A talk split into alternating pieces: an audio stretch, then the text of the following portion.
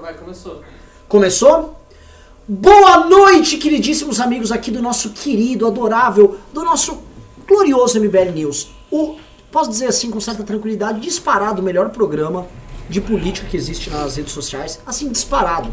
Eu fui tentar olhar, só pra avisar pra vocês, fui tentar olhar a concorrência. Ô, louco. Fui tentar comparar com gente que é um pouco menor do que a gente, picos nos is. Claro. Bacana, tal, fazendo um trabalho, iniciantes, legal. Iniciantes, estão Iniciante. começando, né, com uma audiência até razoável, né? É. Mas assim, quem, quem, quem tá antecipando os fatos, quem sem querer ser chato é MBL, né? Opa. Quem sem, sem querer ser Verdade. chato, quem, trou- quem veio falar desse papo de esquerda verde do mundo, re- a gente tá falando isso há mais de um mês. Verdade, verdade. Nossa. Na, na verdade, me permite, me permite? Não, permito, mas antes eu queria te apresentar. Ah, tá, claro. tô aqui claro, hoje claro. com talvez o melhor trio do MBL News. Não sei se eu tô aqui. Não sei se é digno da minha parte me colocar como parte disso. né? Mas hoje tenho aqui Professor Ricardo Almeida, Boa noite, boa noite, meus queridos. o homem do violino de fogo. E Violino pra falar em- Vermelho, pra citar um famoso E filme. pra falar de fogo e vermelho, eu vou falar da pimentinha, o homem da pimentinha, o homem, o homem que quer apimentar o debate. senhor- Malagueta uma Exatamente. Senhor Fernando Holiday. Obrigado, muito obrigado, muito obrigado. Cadê Agora, já aproveitando, deixa, já, já fa- faça a sua, sua parte Eu, eu ali. só queria fazer um adendo com uma pimentinha, evidentemente, de que, na verdade, os globalistas falam isso desde 1980. Só queria registrar isso. Os Ah, é? antiglobalistas, aliás. Os antiglobalistas. Exatamente. É mesmo? É verdade. Não, não, não. Que exi- Holiday, que existe esse discurso. Ah, a esquerda tá fazendo isso, isso é um plano de empoderar a ONU para diminuir o poder dos Estados nacionais. Isso já existe. Mas quem falou que existe uma onda eleitoral verde na Europa, Ah, tá, que tá rolando uma coisa especial do momento, Perfeito. aqui esse movimentinho aqui, na maciota, na bola de meia, pé no chão, sensato. Mas assim, temos muitas coisas pra falar, né? Hoje, assim, o tema, adivinha, vai ser polêmico nosso programa. Ah, Vai ser, porque vai ser assim. Polêmico. Porque a gente vai estar falando o seguinte, sobre Macron sugerindo internacionalização da Amazônia. E nesse ponto acho que todo mundo vai saber mais ou menos a nossa opinião. Obviamente que será pela internacionalização e por uma invasão do Estado Claro. estrangeiro. Somos entreguistas e globalistas. Também vamos falar sobre a pesquisa que avaliou o desempenho do Bolsonaro até agora, SNT. Pesquisa terrível. terrível para o presidente da República. Vamos falar também sobre o corte que teve no, no orçamento do Ministério do Moro, ou seja, vamos falar de Moro triste. Eita. Vamos falar sobre Deltan Dallagnol sendo aplaudido de pé após ataques do Eduardo e do Olavo. E vamos falar sobre a indicação do Eduardo para a embaixada que desagrada 72% dos brasileiros. Mas eu também vou começar falando de uma coisa que não está na pauta, mas vou falar. Vocês me permitirem, vocês me derem essa licença, eu vou Por falar. favor, por Posso favor. falar? Vai lá. Pessoal, foi tema de um vídeo que nós publicamos aqui no canal e eu vou abrir com isso, porque isso aqui, esse- essa manifestação ontem, ela abarca boa parte disso que está sendo falado. Ah. Então, antes de a gente falar dos dramas do governo, todos, praticamente todos aqui, do Macron, que foi tema da manifestação, Todos os dramas estão na a manifestação. manifestação foi como se fosse assim: vamos diagnosticar o doente. né? E o que, que é? A opinião pública foi às ruas de forma muito diminuta. É sintomático da queda de apoio é, militante do governo, que a- as pesquisas vêm captando. Mas essas pessoas foram às ruas apoiar ao mesmo tempo. Olha, tem que ter Deltan na PGR enquanto a família Bolsonaro bate no Deltan loucamente. Olha, vamos apoiar o ministro Sérgio Moro, enquanto o ministro Sérgio Moro apanha loucamente teve agora o orçamento do ministério dele cortado pelo próprio presidente da República. Né? Ah, não, vamos defender o veto, sendo que ele já falou que não vai vetar integralmente. Temos isso, as pessoas saíram falando disso e ao mesmo tempo cultuando o presidente como se fosse a coisa mais normal do mundo, como se não houvesse nenhuma contradição. É como se saísse nas ruas na época do impeachment. Olha, pessoal, a Dilma cometeu crime de responsabilidade, teve pedalada tal, mas ao mesmo tempo adoramos a nossa presidenta, Dilma. Oi? Isso está acontecendo na direita, é um sintoma, vamos dizer, de uma doença política. Eu não sei exatamente descrevê-la agora. O fato é, ontem a doença ficou clara. Ontem as pessoas estavam nas ruas, no meio dessa crise é, pessimamente administrada pelo Ministério do Meio Ambiente, pela chancelaria, gritando Salles, Salles, na maior, como se estivesse tudo absolutamente ok. E fica a pergunta, né? Isso que nós vimos ontem não é um sintoma, não é um é uma demonstração clara do que nós estamos vendo nas redes sociais, uma confusão, pessoas completamente perdidas, pessoas que achavam que era a coisa mais normal do mundo, a luta contra a corrupção, a afirmação de determinados valores e o presidente da República, e de repente essa construção lógica começou a desmoronar e as pessoas não estão sabendo lidar. Senhor Ricardo Almeida, nosso professor, Vamos tente lá, descrever o que, lá. este drama. Acho que a primeira coisa a ser dita a respeito da manifestação é que novamente nós cravamos bem as previsões. Né? Estamos fazendo o inverso do nosso querido amigo Andreasa, estamos cravando direitinho. E a gente já havia dito que a manifestação ia ser pequena, ia ser bem menor do que as anteriores. Não apenas porque há um desgaste natural e um arrefecimento da mobilização, mas também por razões de organização. Né? Como eu sempre gosto de repetir, a organização de manifestação é algo que tem que ser feito com tempo, enfim, dois, três, quatro meses, uma organização cuidadosa. Não é uma coisa que você chega assim, você instala e daqui a 15 dias tem uma manifestação. Isso é um equívoco de organização. Curiosamente, até movimentos que têm experiência em organizar manifestação parece que não aprendem com a experiência. Lá na Bahia é clássico. A gente organizava as manifestações com vários outros movimentos. E nós sempre dizíamos que era necessário um espaço de tempo, mas os movimentos sempre queriam sair toda hora. Não, precisando ir pra rua. Tem, tem. E a gente falava, não, mas não tem como, porque você não vai ter tempo. E as pessoas saíam e insistem nisso até hoje. Assim, prezo muito todos, são meus amigos e tal, mas infelizmente parece que eles não aprenderam que a organização de manifestação exige tempo hábil. E essa não teve tempo hábil, não teve uma pauta clara, não houve uma pauta geral para unificar toda aquela energia na manifestação. E foi uma manifestação eivada de contradições internas, essas que o Renan citou.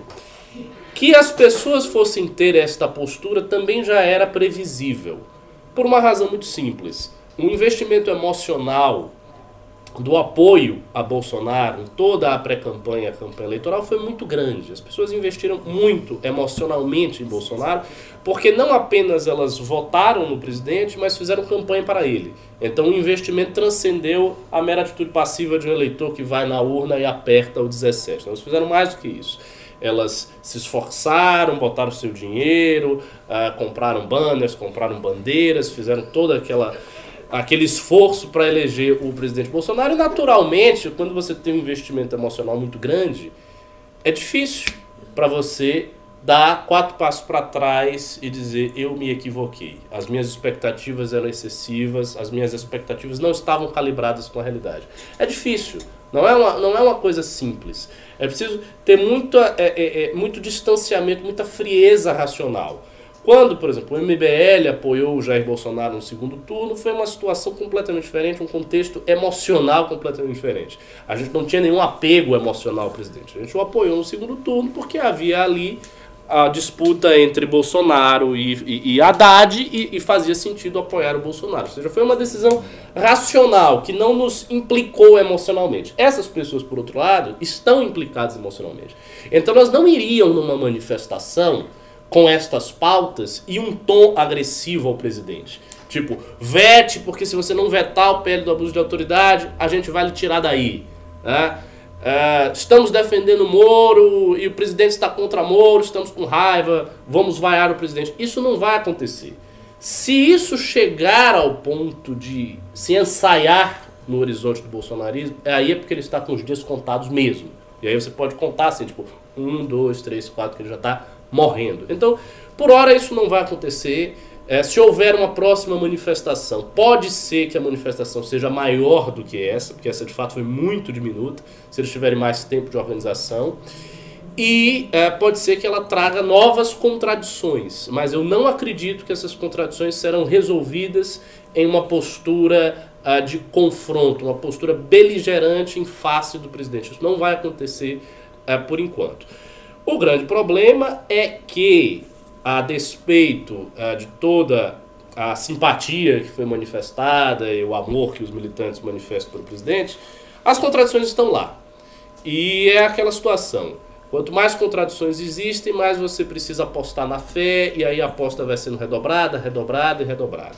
Por exemplo, é necessário uh, você criar uma narrativa razoavelmente credível, razoavelmente verossímil, para explicar por que Bolsonaro já não vetou o PL do abuso de autoridade. Porque se fosse um Bolsonaro há seis meses atrás, Um Bolsonaro antes. claro, um, Bolsonaro antes. tinha do- veto com a. Tava um Bolsonaro antes do caso Flávio Bolsonaro teria vetado isso de cara. Né? E faria questão não só de vetar, como de publicizar o seu veto, de expressar o seu veto de todas as maneiras e dizer que esse veto era um ataque ao establishment, ao status quo e tal. Ele não está fazendo isso, as pessoas todas estão vendo que ele não está fazendo isso. E então nós precisamos de alguma explicação. Por que, que ele não está fazendo isso? E é- é difícil explicar. Só ocorrem duas explicações. Uma que é a explicação verdadeira, ele não está fazendo porque há um problema na família dele e ele quer salvaguardar o Flávio Bolsonaro. Essa é a explicação verdadeira. Se você não incorre nesta explicação, é necessário que você crie uma alternativa. E a alternativa é ele está sofrendo pressões inominadas, que ninguém sabe quais são, e não vai conseguir vetar tudo, ele só vai conseguir vetar parcialmente, se vetar. Só que, como é uma, uma explicação frágil, a pessoa pode até acreditar naquilo, mas ela sente aquele incômodo interno. É tipo, como uma pessoa muito rica com uma ideologia de esquerda e confrontada por um argumento muito simples. Olha, você é muito rico, você se beneficiou do capitalismo se beneficia do capitalismo, você fala mal do capitalismo. E a pessoa dá uma racionalidade, uma racionalizada, não, veja bem, ela vai, mas a, a contradição existencial fica ali. E essa contradição está ah, no coração do eleitorado do Bolsonaro. Não é à toa que essa pesquisa recente mostra um declínio da popularidade, um declínio da estimativa positiva do governo. E a tendência é que isso aconteça mais, a não ser que haja algum fato sobreveniente. Por exemplo, a economia comece a melhorar por algum motivo, Bolsonaro acerte em algo muito significativo para as pessoas, e daí a, a coisa muda. Mas se continuar patinando do jeito que está, a tendência é apenas reforçar essa imagem negativa que já está escolando aí. Fernando Holliday. É... Tá quietinho, hein? Eu tô quietinho. Falei que que tá demais, acontecendo? também, Ah, fala pra cacete. Ah, mas se não veio com a pimentinha. Cara, trio de ferro. Se você não for, vai virar um, tripé ficou manco. Não, não, não, não. E você, Eu- você eu- sabe, como negão, você sabe qual, qual a parte do tripé você é. Enquanto o Ricardo fala. Que piada horrível. Nossa, Jesus Cristo. Cadê o Paulo Cruz aqui? Mas enquanto o Ricardo falava, eu fazia Esse é um bom uma... preconceito, vai? É, eles É, é verdade. ganham. Preconceito Um favorável. preconceito aceitável. O... Mas enquanto o Ricardo falava, eu me lembrava um pouco da. é, fazia um comparativo na minha mente com a POSP. Eu lembro que quando eu era estudante de escola pública, isso meados de 2007, 2008, a POSP era um sindicato muito forte. Né? Todos os professores da rede pública se uniam em torno dela, não como se fosse um, um sindicato da classe, mas como se fosse o único meio possível de se fazer ouvir, de se fazer representar. Então, quando a POSP chamava uma manifestação, uma greve, era assim, era a greve, era, era paralisação geral, total, completa, cerca de 95 a 96% das É. escolas públicas do estado de São Paulo paravam literalmente isso da Bahia direção também. à, à Isso faxina. é O tempo foi passando e aí você chega no final do governo Serra, do, do, do governo Serra, acho que para o governo Alckmin, 2010 para 2011, é, não houve mais troca de direção na POSP. A Bebel, que hoje é deputada estadual pelo PT, foi ficando presidente da POSP a todo instante. E o PT foi eh, literalmente tomando todo o sindicato. Antes havia uma divisão, claro, os telespec vão rir agora, mas havia uma divisão entre o PSOL, PSTU, PCO, as alas mais radicais e as alas mais moderadas. Inclusive Hum. o PSDB tinha representação dentro da POSP. Mas com o tempo o PT foi dominando aquilo. E a Bebel não foi saindo da presidência, foi ficando. 2010, 2011, 2012, 2013, teve aquelas grandes manifestações. 2014, que foi a reeleição da Dilma, as manifestações da POSP com os professores já não. Eles convocavam a manifestação de 5 a 15% das escolas no máximo eh, aderiam. Os professores simplesmente não estavam mais indo nessas manifestações. E de lá pra cá, acho que de 2013 mais ou menos pra cá, nunca mais, nunca mais a POSP conseguiu fazer uma grande greve no estado de São Paulo. As escolas públicas simplesmente ignoram os chamados, ignoram a existência dela, porque se tornou um- literalmente um apêndice do PT, não só na presidência, mas em toda a direção. O sindicato se tornou um apêndice, tanto é que pela primeira vez na história do Sindicato dos Professores de São Paulo, você tem uma deputada estadual em um partido, que é o Partido dos Trabalhadores, comandando a POSP. Isso nunca havia existido. Sempre quem comandava o POS, por mais que tivesse ligações partidárias, sempre tiveram, nunca comandaram de dentro de um cargo público como acontece agora. Então os professores deixaram, não participaram mais, fazem suas reivindicações é, de outras formas e tudo mais, mas ela perdeu a, a, o sentido como sindicato.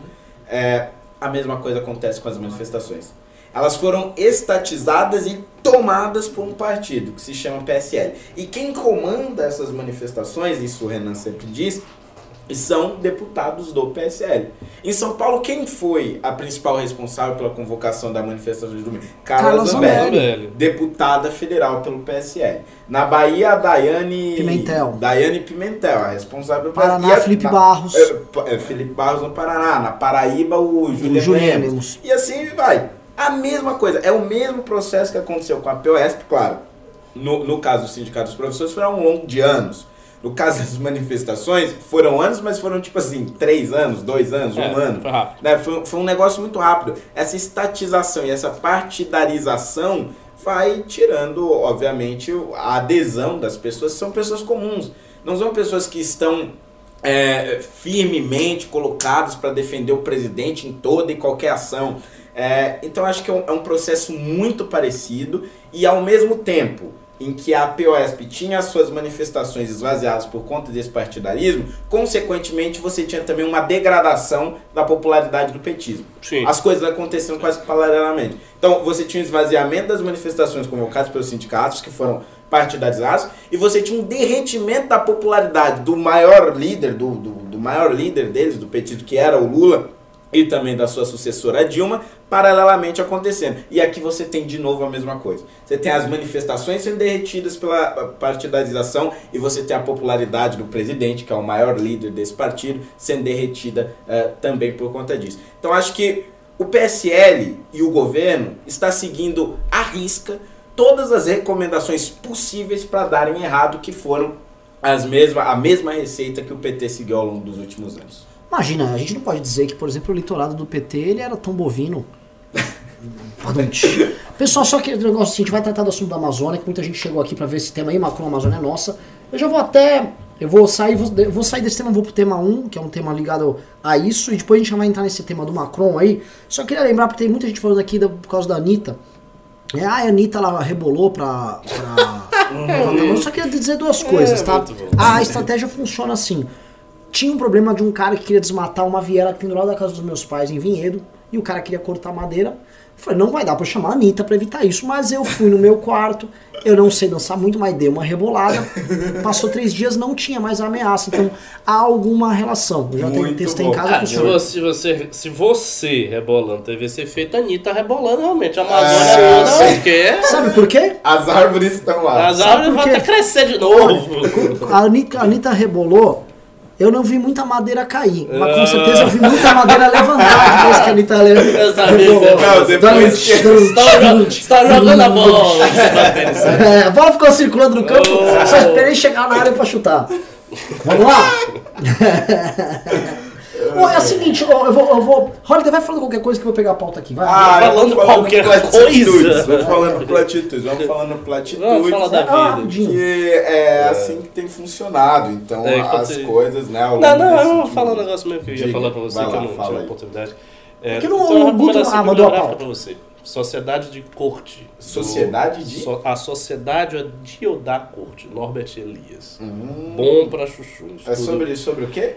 É sobre o assunto que você tá vendo na série Versalhes. Ah, é, é um estudo sociológico, não é histórico, mas assim, tá- Perfeito. é, acaba sendo histórico também, é um estudo sociológico Uou! a sociedade da corte. E Vou bom, voltar aqui, mas pessoal. Muito bom.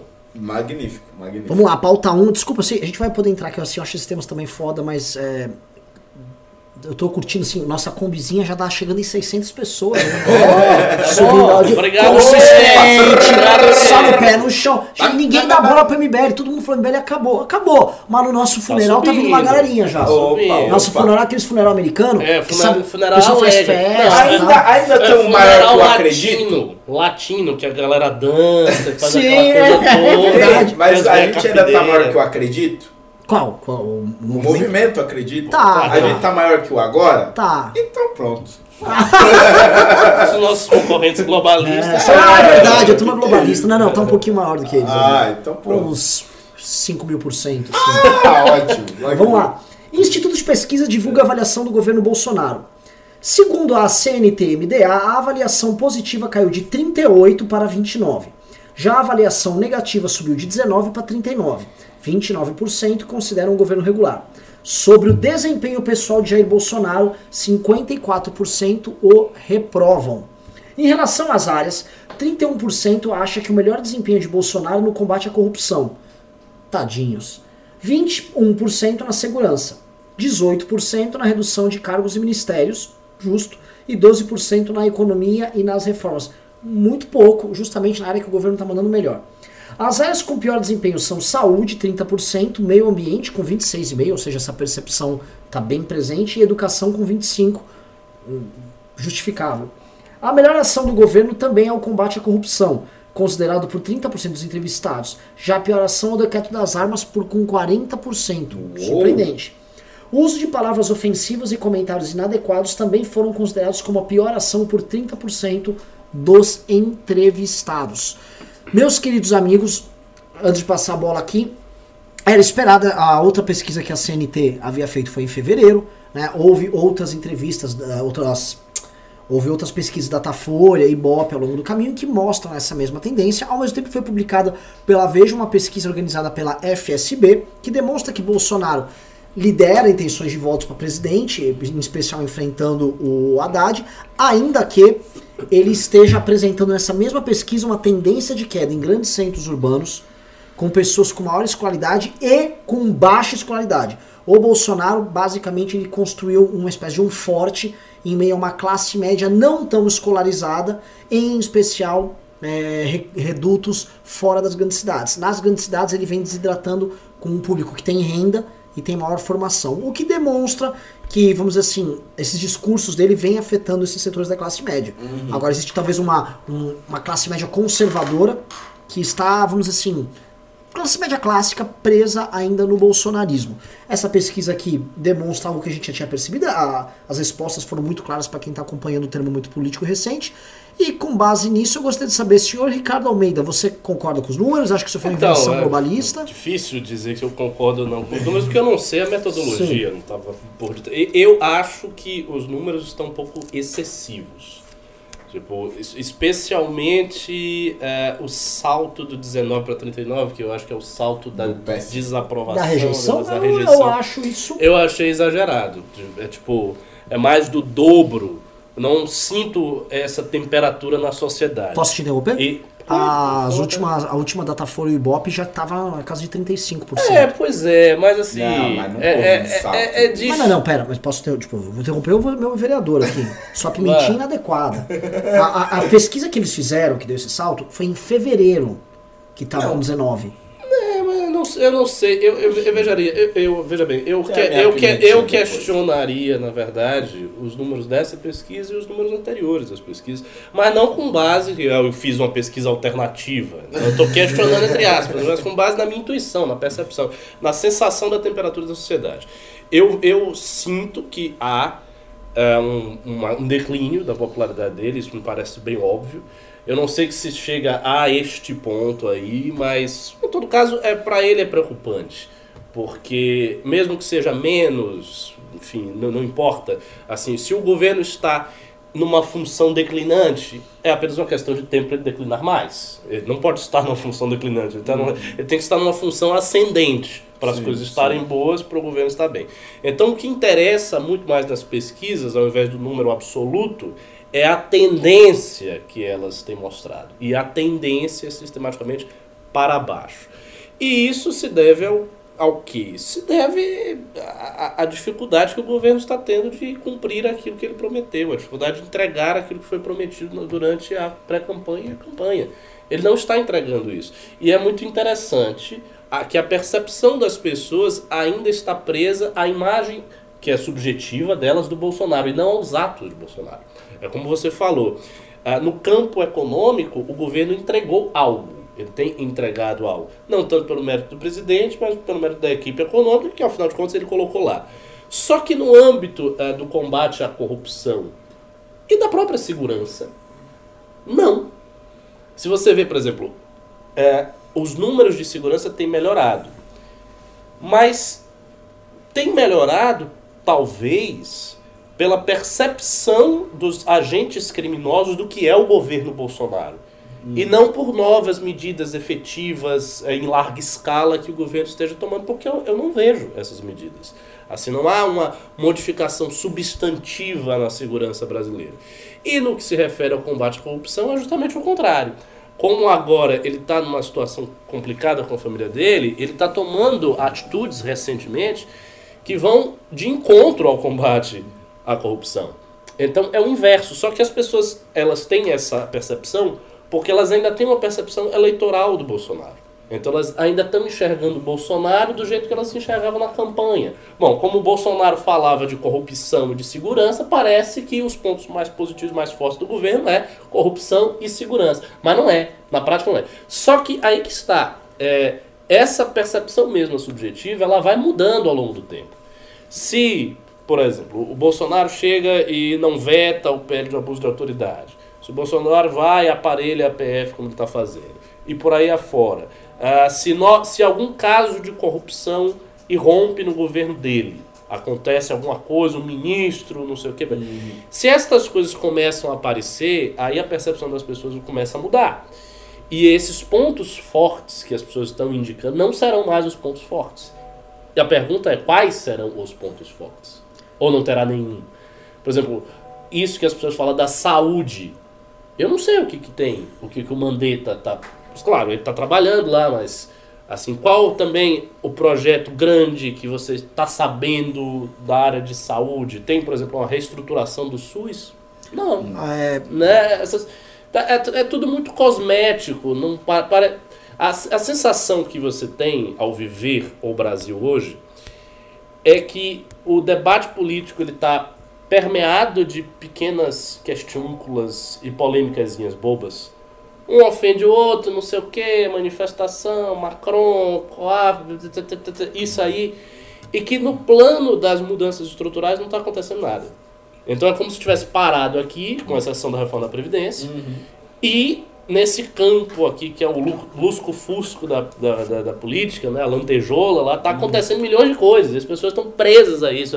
Toda hora tem uma polêmica, uma declaração, uma agonia. É isso que ocorre. Só que eu acho que isso aí tende a, a cansar. Eu, eu, eu, eu tenho algumas considerações a fazer. Primeiro, quanto a, ao Instituto. Tá? É, eu não sei se é a metodologia ou se uma tendência equivocada, mas Historicamente, aí eu desafio todos os nossos telespectadores a fazer essa pesquisa agora no Google. Historicamente, as pesquisas solicitadas pela CNT por meio do MDA, que é o instituto que faz a pesquisa, historicamente, na maioria das vezes, são pesquisas absolutamente equivocadas. Não, tô só, tô de boa. Tô de boa, continua aí. Ele, tô trabalhando. Tô ele tá defendendo bem. Tá são pesquisas absolutamente equivocadas. E aí vocês podem observar. Eleição, eleição de 2010, ok? Eleição é. de 2010.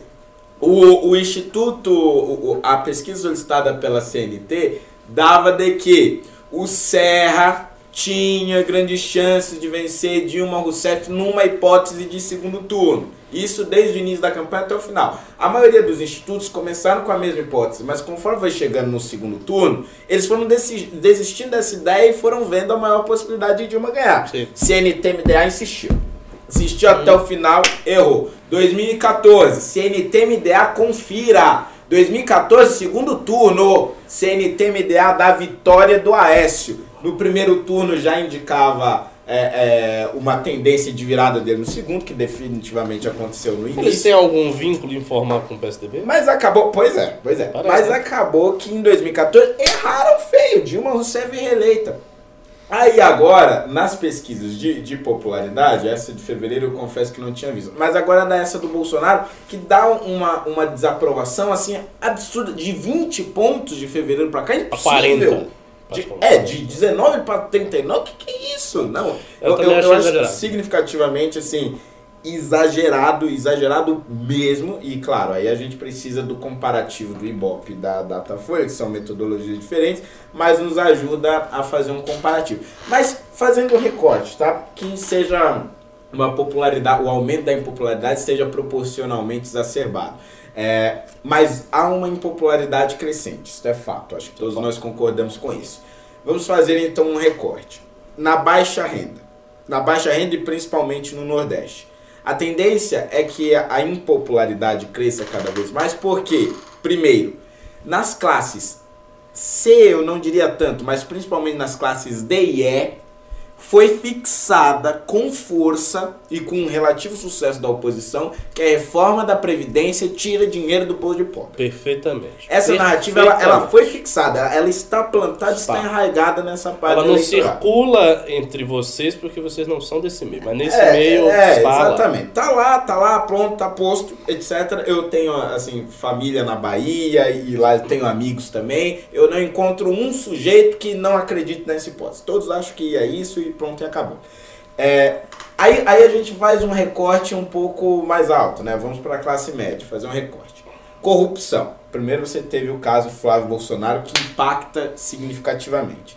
Mas há um outro problema aí que é o seguinte: o Bolsonaro ele insiste de uma forma absurda em assuntos que interessam ao seu nicho de eleitorado, mas que não interessam à generalidade da população, o geral da população. Por exemplo, a questão do desarmamento. Veja bem, tudo bem, os brasileiros foram lá, votaram no, no, no plebiscito, não, no referendo. referendo. No referendo, dizendo que queria ter o direito de ter a sua arma, etc. Isto não significa que a maioria da população brasileira veja como prioridade ter o direito de ter uma arma. Da onde ele tirou isso? Isso nunca foi prioridade. É, essa foi uma prioridade de um grupo específico da direita, no qual este movimento se inclui, que acredita que um direito fundamental de defesa está sendo usurpado pelo Estado, principalmente após o referendo no governo Lula, que não foi respeitado, fato. Mas para as pessoas que vivem o dia a dia, que têm o seu trabalho, que têm a sua família, isto nunca foi uma prioridade. Você nunca, nunca, nunca na história do Brasil, você teve uma manifestação significativa de rua, por exemplo, para ter o direito de ter uma arma dentro de casa. Isso nunca foi uma prioridade da população. E ele insiste nisso e vai falando isso em todas as entrevistas e falava disso constantemente na campanha, como se as pessoas estivessem ansiosas para ter esse direito. Essa ansiedade não existe. E aí a insistência dele em assuntos desse tipo gera uma, uma como, eu, como eu posso dizer, uma certa angústia do, do eleitorado comum que não entende por que, que ele tem aquilo como prioridade. Enquanto que, paralelamente a isso, você não vê medidas efetivas de políticas públicas na segurança, na saúde e na educação. E claro, aí vocês vão dizer que eu estou passando pano, mas eu tenho que falar aqui. A imprensa não ajuda. Não Sim, ajuda. Porque concordo, veja bem, não acho que o, o, o governo lançou o tal do Futurice no Ministério Correto. da Educação. Correto. Não houve uma vírgula, não houve uma vírgula. O Fantástico na TV Globo faz é, pelo menos uma vez por mês uma grande reportagem. Eu não sei dizer a média exatamente. Eu não sei dizer a média exatamente. É. Mas assim, pelo menos uma vez por mês. Ricardo é, o, o Fantástico. Sai daqui, sai daqui. o Fantástico, o Jornal Nacional, fazem uma reportagem de tempo significativo sobre a situação da educação no Brasil. Vão lá, vão, pegam a, as cidades mais longínquas e fazem lá a reportagem, olha que situação horrível, o professor ganha 600 reais, eu não sei o que, etc. E nessas mesmas reportagens, é, é, a tradição da TV Globo, nessa mesma reportagem, ele vai lá e pega um exemplo excelente de escola pública. Sim. Pega lá Sobral, vai lá em Gramado, sei lá, pega um, um exemplo é, de escola pública e, e coloca ali para contrabalancear e, consequentemente, faz também uma reportagem sobre medidas que o governo está tomando nesses assuntos. Não houve uma não houve uma citação sobre o Futurice. Na TV Globo não existe o Futurice. Então, a impressão dessas pessoas que acompanham as medidas do governo por estes meios de comunicação, que não são poucas, apesar da TV Globo ser hoje subestimada, ainda alcança uma parcela significativa da população. As pessoas que acompanham as medidas de governo por estes veículos de comunicação não enxergam políticas de Estado sendo desenvolvidas nessas áreas principais. E só enxergam um presidente falando de assuntos que não lhes interessa e tendo prioridades que não são as mesmas prioridades desse eleitorado. Então é evidente que há um aumento de impopularidade, mas não acho que seja na proporção do MDA. Eu achei a sua análise brilhantíssima. Não, não mudaria uma palavra do que você falou. Eu só acrescentaria o seguinte: é, você tem toda a razão de dizer que a mídia, é, a mídia tem uma postura antagônica ao governo. Sim. E não é, não é de hoje, já Sim, tinha não, é antes verdade, do é governo. verdade. Antes de né? ser governo. Quem não se lembra daquelas reportagens sobre eh, as pessoas com a suástica desenhada na barriga, a suástica na igreja, entendeu? E num primeiro momento, a mídia reportou tudo isso como se fosse algo verossímil, razoável, de sim. fato, há uma epidemia de nazifascismo no Brasil por conta dos eleitores de Bolsonaro. Quer dizer, uma mentira grosseira, grotesca, óbvia, que foi desmascarada depois com a maior facilidade. Então é claro que a mídia não, não é favorável, ela não tem sequer uma postura que a gente possa dizer que é neutra diante do governo.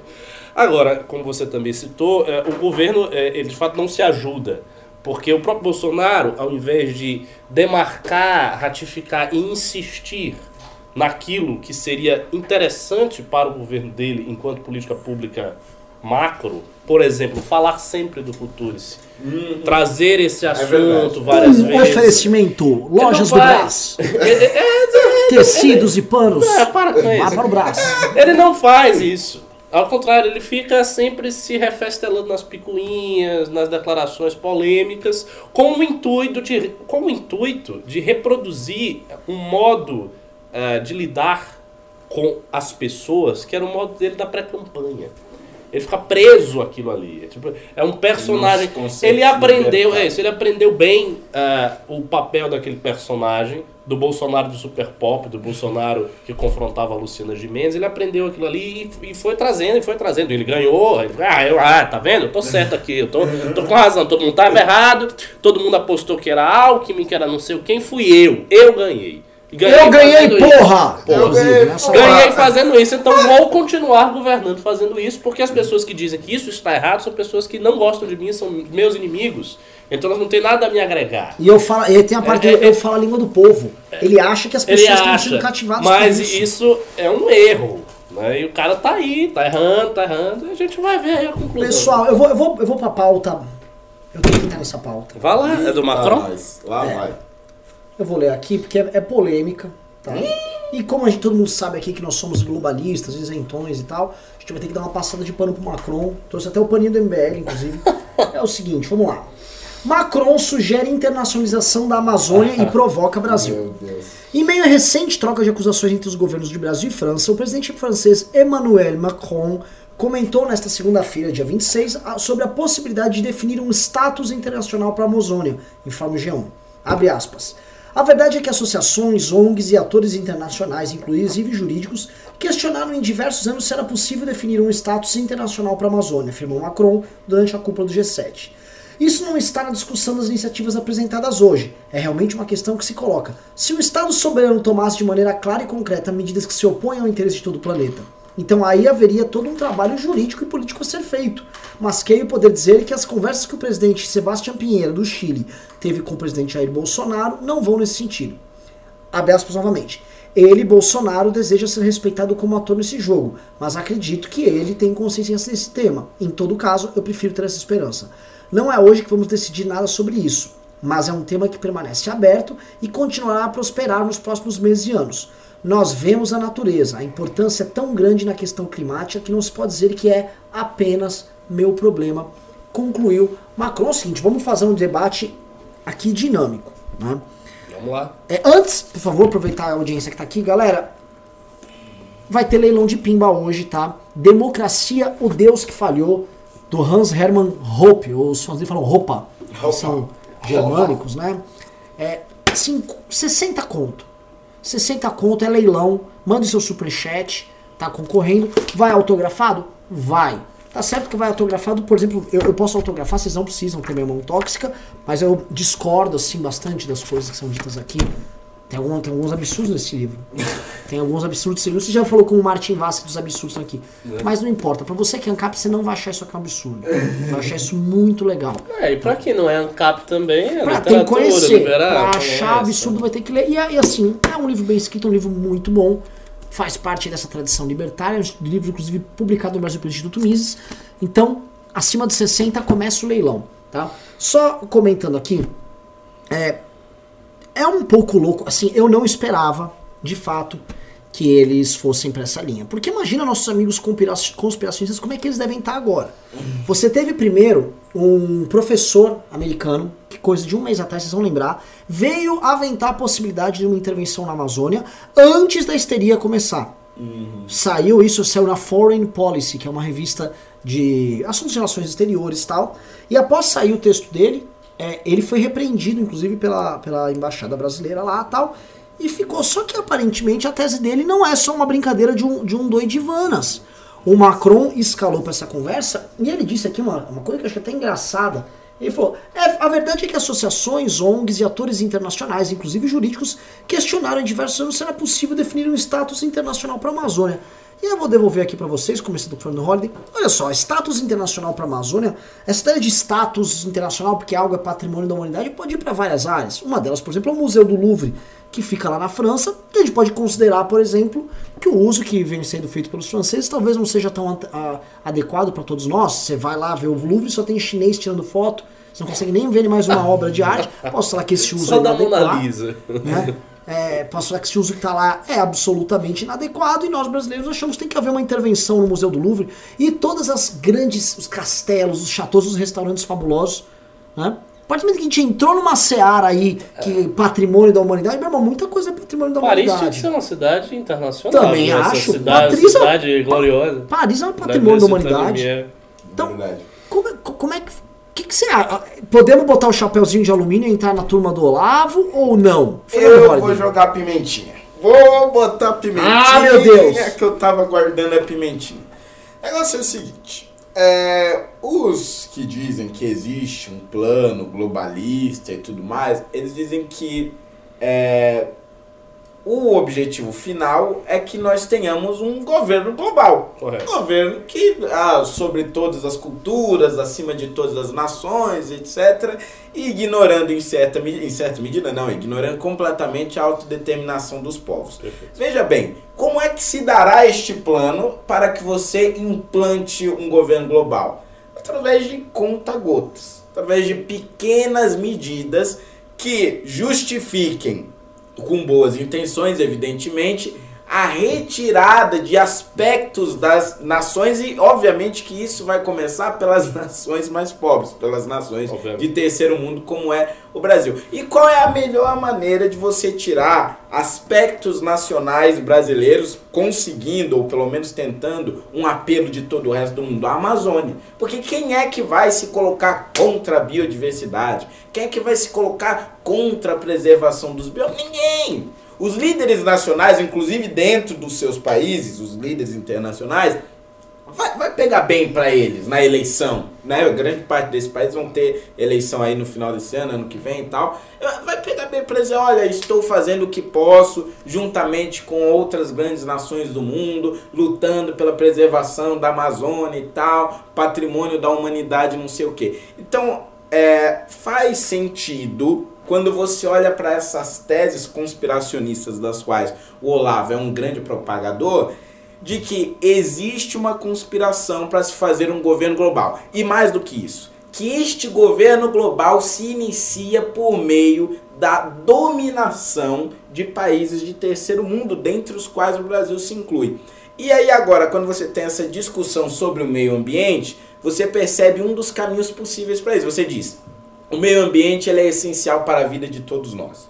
Se ele é essencial para a vida de todos nós, ele não pode, um domínio de uma parte tão importante dele, como é a Amazônia, não pode estar restrito a um governo nacional. Toda a humanidade deve participar do governo deste determinado território. E, portanto, você tem um caminho possível de iniciação de um governo global. Agora eu te pergunto, Ricardo Almeida, olhando por este aspecto, a tese olavista não parece que tem algum sentido? Não, mas não é que parece, tem todo sentido. Na, na realidade, é, é, é, este hábito de falar de globalismo como se fosse uma teoria da conspiração é, defendida por pessoas doidas é um, um, erro gravíssimo, porque não é, não é uma teoria da conspiração, isso existe e está ancorado em ampla bibliografia, da qual eu posso inclusive citar vários livros aqui.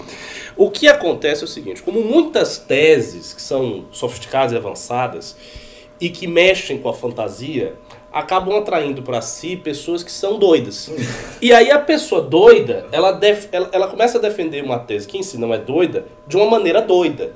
E aí passa a ideia da loucura para as outras pessoas. Aí ela começa a falar do globalismo, e aí ela vai falar, não, porque os Illuminati, porque a sociedade secreta, a maçonaria controla a porra toda, ah, controla aqui o Brasil. E aí vai. Os Rothschild. É, os Rothschild tá mandando em tudo. Não é assim, não é assim que funciona, entendeu? Exato. Aí a, a, coisa começa a assumir um contorno de paranoia e isso faz com que a tese, que não em si não é absurda, se torne absurda aos olhos de todo mundo. É isso que, que aconteceu com o globalismo. Então, exatamente isso aconteceu com o globalismo. Entretanto, se você for ver, e eu falo que tem bibliografia, porque tem mesmo. Por exemplo, eu li um livro há muitos anos atrás, antes de eu entrar, inclusive, no MBL, hum. chamado Desafio do Nosso Tempo. Esse livro foi escrito pelo Arnold Toynbee. O Arnold Toynbee foi, o Toynbee foi uh, historiador, escreveu um magnífico estudo gigantesco chamado Um Estudo na História, né? Que é uma tentativa de aplicar a metodologia morfológica às várias civilizações. E ele escreve esse livro, que é um livro... E foi ministro da Margaret Thatcher. Uhum. E ele escreve esse livro, que é um livro pequenininho, em que ele fala, com todas as letras, ele fala explicitamente que o objetivo era a construção de um governo global Inclusive, ele diz que o objetivo é a construção de uma religião global. Porque, segundo ele, as religiões são uh, fontes de coesão social extraordinariamente poderosas. E ele acredita então, na unidade transcendental, essas paradas, não acredita? Toynbee tem uns... Não, mas o, o Toynbee não foi influenciado pelo, pelo Guénon, por esse pessoal, não. O, o Toynbee parte de uma, enfim, de uma base filosófica distinta. O fato é o seguinte, ele vai falar de uma religião mundial, ele vai falar de um governo mundial, ele vai falar que isso é uma tendência do capitalismo. Isso aparece lá, desafio do nosso tempo. Pode procurar aí na internet, você vê em PDF. Desafio do nosso tempo tem em português. Outro livro que fala a respeito disso, e, o, e o Olavo cita esse livro também, é o The Anglo-American Establishment, do Carol Quigley. Carol Quigley que foi professor do Bill Clinton e era um historiador de ofício também. Não era um, um maluco, um ignorante. E ele escreve um livro chamado The Anglo-American Establishment, que existe, está em PDF, você pode consultar, em que ele vai falar do governo mundial.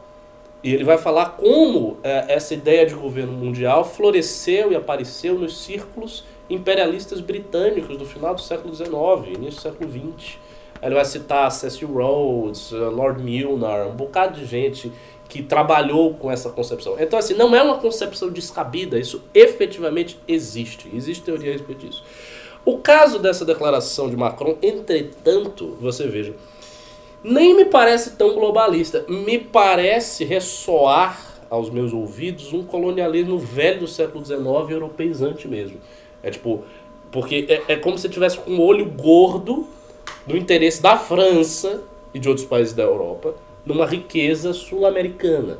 E isso remete muito, obviamente, a uma postura colonialista. Você acha, Ricardo? Acho. acho. Eu acho que aí é comprar o discurso do Bolsonaro. É, do Bolsonaro. Mas o discurso do Bolsonaro não está errado. Não, eu não acho que existe um interesse, este claro interesse específico. Eu acho que não, acho que existe interesse eleitoral mesmo. Não acho que é só um interesse eleitoral. Veja, a, a Amazônia é uma riqueza imobilizada estonteante, gigantesca. Ricardo Almeida! Eu não estou, eu não estou dizendo isso. que a França vai vir aqui, vai fazer uma guerra com o Brasil e vai dominar. Não, não se trata disso.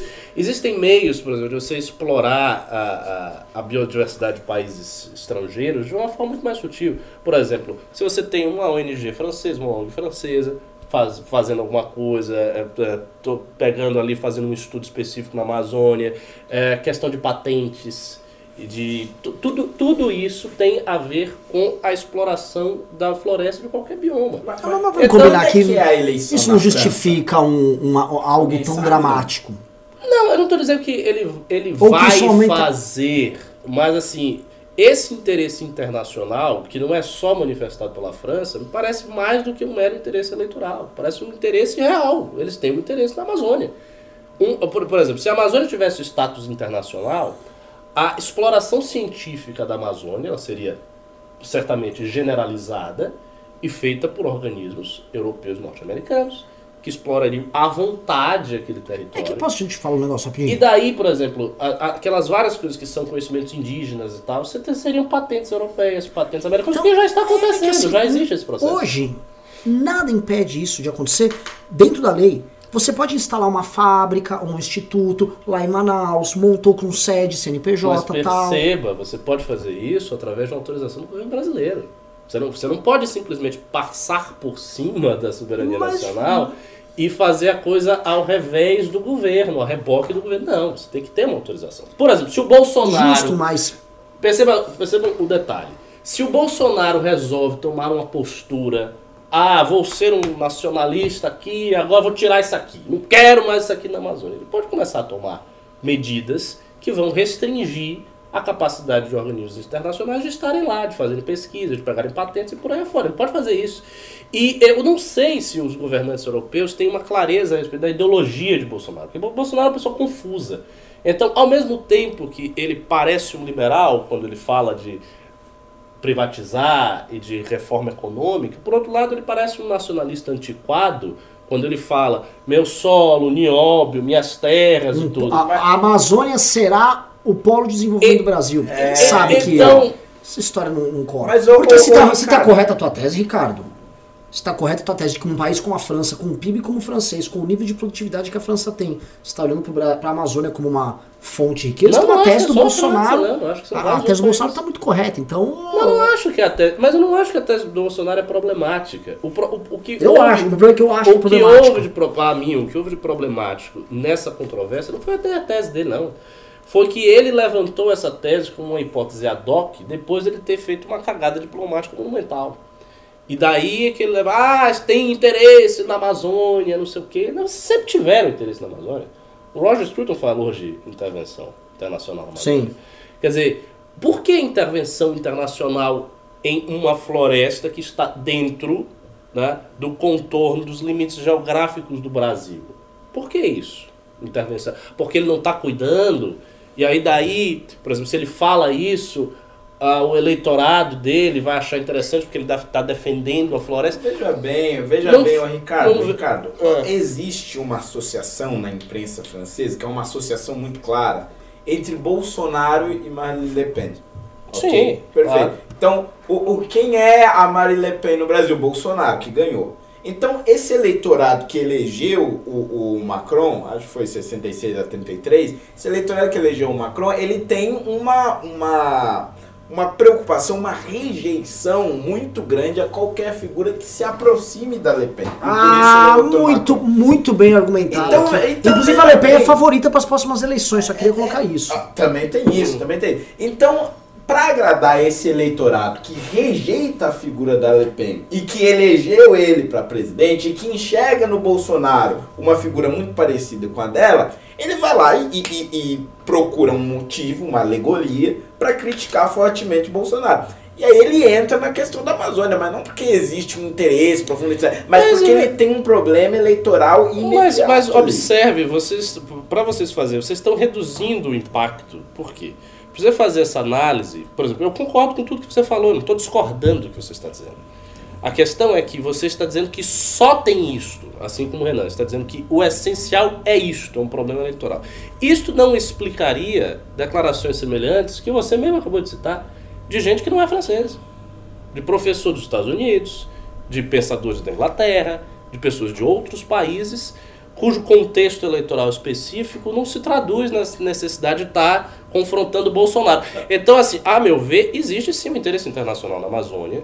Esse interesse não é apenas manifestado pela França, é manifestado por outros países não diretamente por Veja Estado. bem, a Alemanha não seguiu essa linha, a, a Londres não seguiu essa linha, o Washington não seguiu essa linha, Claro. só a França que tem esse problema. Mas claro. pessoas destas regiões, desses países, seguiram, professores seguiram. O Roger Scruton falou a respeito disso, que não é uma pessoa qualquer. Esse professor que o Renan citou, que eu nem sabia, falou a respeito disso, foi a tese dele. Entendeu? E esta tese de uma intervenção internacional, ela circula, e circula desde antes. Agora, o que você citou? Você disse, ah, a Merkel não se posicionou desse jeito, Boris Johnson não se posicionou desse jeito. É claro que não.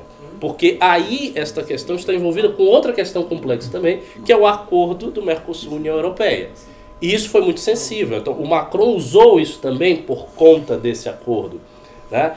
Porque ele não quer que o acordo aconteça, porque ele sabe que se o Brasil tiver ampla facilidade de exportação do seu produto agropecuário para a França, o- o- os fazendeiros lá da França vão quebrar. Só que não funciona assim na Alemanha e, e na Inglaterra, sobretudo na Alemanha não funciona assim. Porque a Alemanha tem um interesse direto em exportar os produtos industriais dela para o Brasil. Então ela quer o nosso mercado consumidor industrial. Então é claro que nesse momento a Merkel não ia fazer coro ao Macron. Ela sabe que a atitude do Macron está dentro de um contexto mais complexo contra o acordo Mercosul-União Europeia. Mas eu não acho que nada disso retire a existência, sim, de um interesse internacional na Amazônia. E que se deve ao fato de que a Amazônia é uma riqueza imobilizada gigantesca, tem uma biodiversidade gigantesca, tem patente para chuchu que você pode tirar, extrair de lá, isto já acontece. E se vier um governante nacionalista, cocarátil, da América do Sul, patrioteiro, que diga ah não e começa a botar dificuldade, isso é ruim para todo mundo, para os laboratórios que estão lucrando com isso, óbvio. Eu não, eu não, não compro integralmente sua tese, querido Ricardo. Eu Olha que eu sou, eu não, sou, eu sou um con- con- concordador com o Ricardo. É, Concordo. eu não acho que, assim, é, essa- essas- esses tesouros biológicos da Amazônia é, justifiquem esse discurso. Eu acho que talvez é, é muito mais a construção de um discurso, porque de fato tem a questão eleitoral, que eu acho que é a mais premente. Pra mim, Macronzinho tá falando especificamente nisso por conta de uma situação muito específica dele. Tanto que ele tá, tá- posso falar, tá um tesão pra uma compra, comprar essa briga com o Bolsonaro. Ela tá sopa no mel. O Bolsonaro xingou a mulher dele. Nem daí que a mulher dele é feia. É, o filho do Bolsonaro, um cara assim, pé no chão, sensato, que tá lá. Futuro no- embaixador. não, futuro embaixador. Um cara sabe muito. Porra, um cara assim, Diplomático. diplomático, um cara equilibrado. Pô, vou pegar um vídeo de um cara que é muito sério também. Ele pegou um vídeo, se eu não me engano, foi do Marquês de Rabicó. Foi, ele compartilhou um vídeo do Marquês de Rabicó lá, escrito idiota, idiota, idiota. Lógico, eu que vou ser embaixador, que vou conversar com, com representantes da nação, falar, ó, aquilo é um idiota. Quem falou? O Marquês de Rabicó. Né? Eduardo Bolsonaro, obviamente um cara que está estudando bastante, agora tá assistindo uns documentários do, do Brasil Paralelo, onde ele fala, inclusive, né, estudando a independência do Brasil, grandes figuras como José Bonifácio e Princesa Isabel. Veio a nascer depois que o avô dela, Dom Não, Pedro ele falou morreu. isso Falou. onde? Falou no Falou. Twitter. Você tá de No Twitter. brincadeira. É um débil mental. Que que é isso? Ô, vamos recortar com o. Não, mas isso ele não aprendeu no Brasil. No Brasil Não, acho que parede. não. Isso é. É, você não sabe, ele foi falando Não, não, foi. pelo amor de Deus, cara. Pelo amor de Deus, assim. Mas tudo bem, muita gente apoia, porque é patriota, é brasileiro. Mas até, até tô me perdendo aqui. É, por que, que eu fui parar nele? Eu fui xingar ele só. Não, você foi falar o seguinte, que o Macron estava numa situação eleitoral interessante Ah, de comprar briga lógico. com o Bolsonaro. É magnífico, porque o Bolsonaro tá devolvendo pra ele. Então, assim, xingou a mulher do cara, xingou a França, mandou a França ir pastar, xingou o Macron. Pro Macron, quanto mais xingamento vier, novamente, como o Ricardo falou, de um cucaracha que já tem fama de fascista, de tem fama de, de machista. Tem todo. Tem, a, a, olha o seguinte: francês, quem já foi na França, você é maltratado na Ave França. Maria. Os franceses. Nunca fui na o França, mas europeu, isso é clássico. É, é, eu, eu gosto de falar isso porque tem gente que tem certas ilusões. O europeu nos acha um merda. Nós somos um merda. Nós so- eu, eu concordo com a sua tese do colonialismo, não no aspecto vai mais material do colonialismo, mas no aspecto Mental. mental. Eles nos acham uma colônia mesmo. Ah, isso São sim. os caras engraçados. Nós somos os caras que dançam da América do Sul, mas que joga futebol também. É isso. Que o argentino não, não tem fama dança, só tango. Tem um amigo meu que mora lá na Europa e a coisa que ele ficou mais impressionado quando ele se mudou pra lá, ele já tá lá há um tempo, foi ver que no noticiário europeu o Brasil praticamente não existe. Não, não, Como se não existisse. Não existe. É só de China, Índia, mundo islâmico, Europa, Estados Unidos, acabou. Sim. É verdade. Olha, eu não fiquei muito tempo na Europa, fiquei uma semana a minha vida inteira, mas realmente não vi nada de Brasil. assim, Não, na não tem. O Brasil é só um país engraçado. É Isso. E não é um país engraçado que você visita de férias, que o turismo no Brasil é patético. O Brasil é só um país engraçado. Então, sim, se eles tiverem uma razão pra falar, esses caras engraçados, que eu já acho eles uns merdas, eles são fascistoides, eu puder ser preconceituoso, vai ser. Porque eles realmente acham, é disso pra bater. O Bolsonaro tá dando razão. Tipo, aqueles caras engraçados, assim, você sabe, né? Roubam também, tem um monte de travesti. Eles acham isso da gente. Esses caras ainda estão destruindo a Amazônia, meu irmão. Puta que pariu. São, são sabe o que são? São uns, uns beócios incapazes. Agora, eu vou lhe dizer, assim, nesta controvérsia, o Macron não saiu tão por cima assim, não. Não por causa do Bolsonaro, mas por causa dos outros líderes europeus. Por exemplo, a Merkel deu declaração Sim. a respeito disso, o Boris Johnson deu declaração. Então, ah, ele, a, a meu ver, a imagem, não sei se essa imagem que ele teve na França, dentro lá, eu não sei. Mas me parece que a imagem que ele passou para a Europa, o mundo, foi de um cara colonialista que queria meter o nariz onde não deveria e que queria prejudicar um acordo comercial valioso para a Europa por conta de interesses particulares. Eu acho que ele saiu com essa imagem. Agora acha- o Bolsonaro saiu também com a imagem ferida, a imagem de...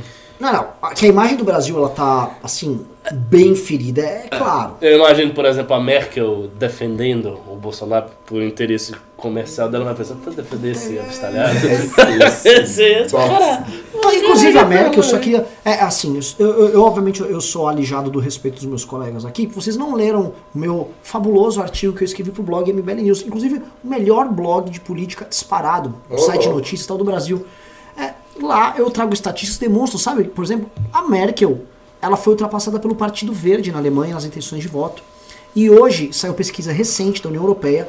A maior preocupação do europeu ainda é a imigração seguido de perto de aquecimento global. Ou seja, o cara que mora na União Europeia, naqueles países lá, ele acha que a segunda maior preocupação dele é aquecimento global. Só que quando vai para preocupação, qual a sua preocupação com relação ao mundo ao seu redor? Qual é a maior?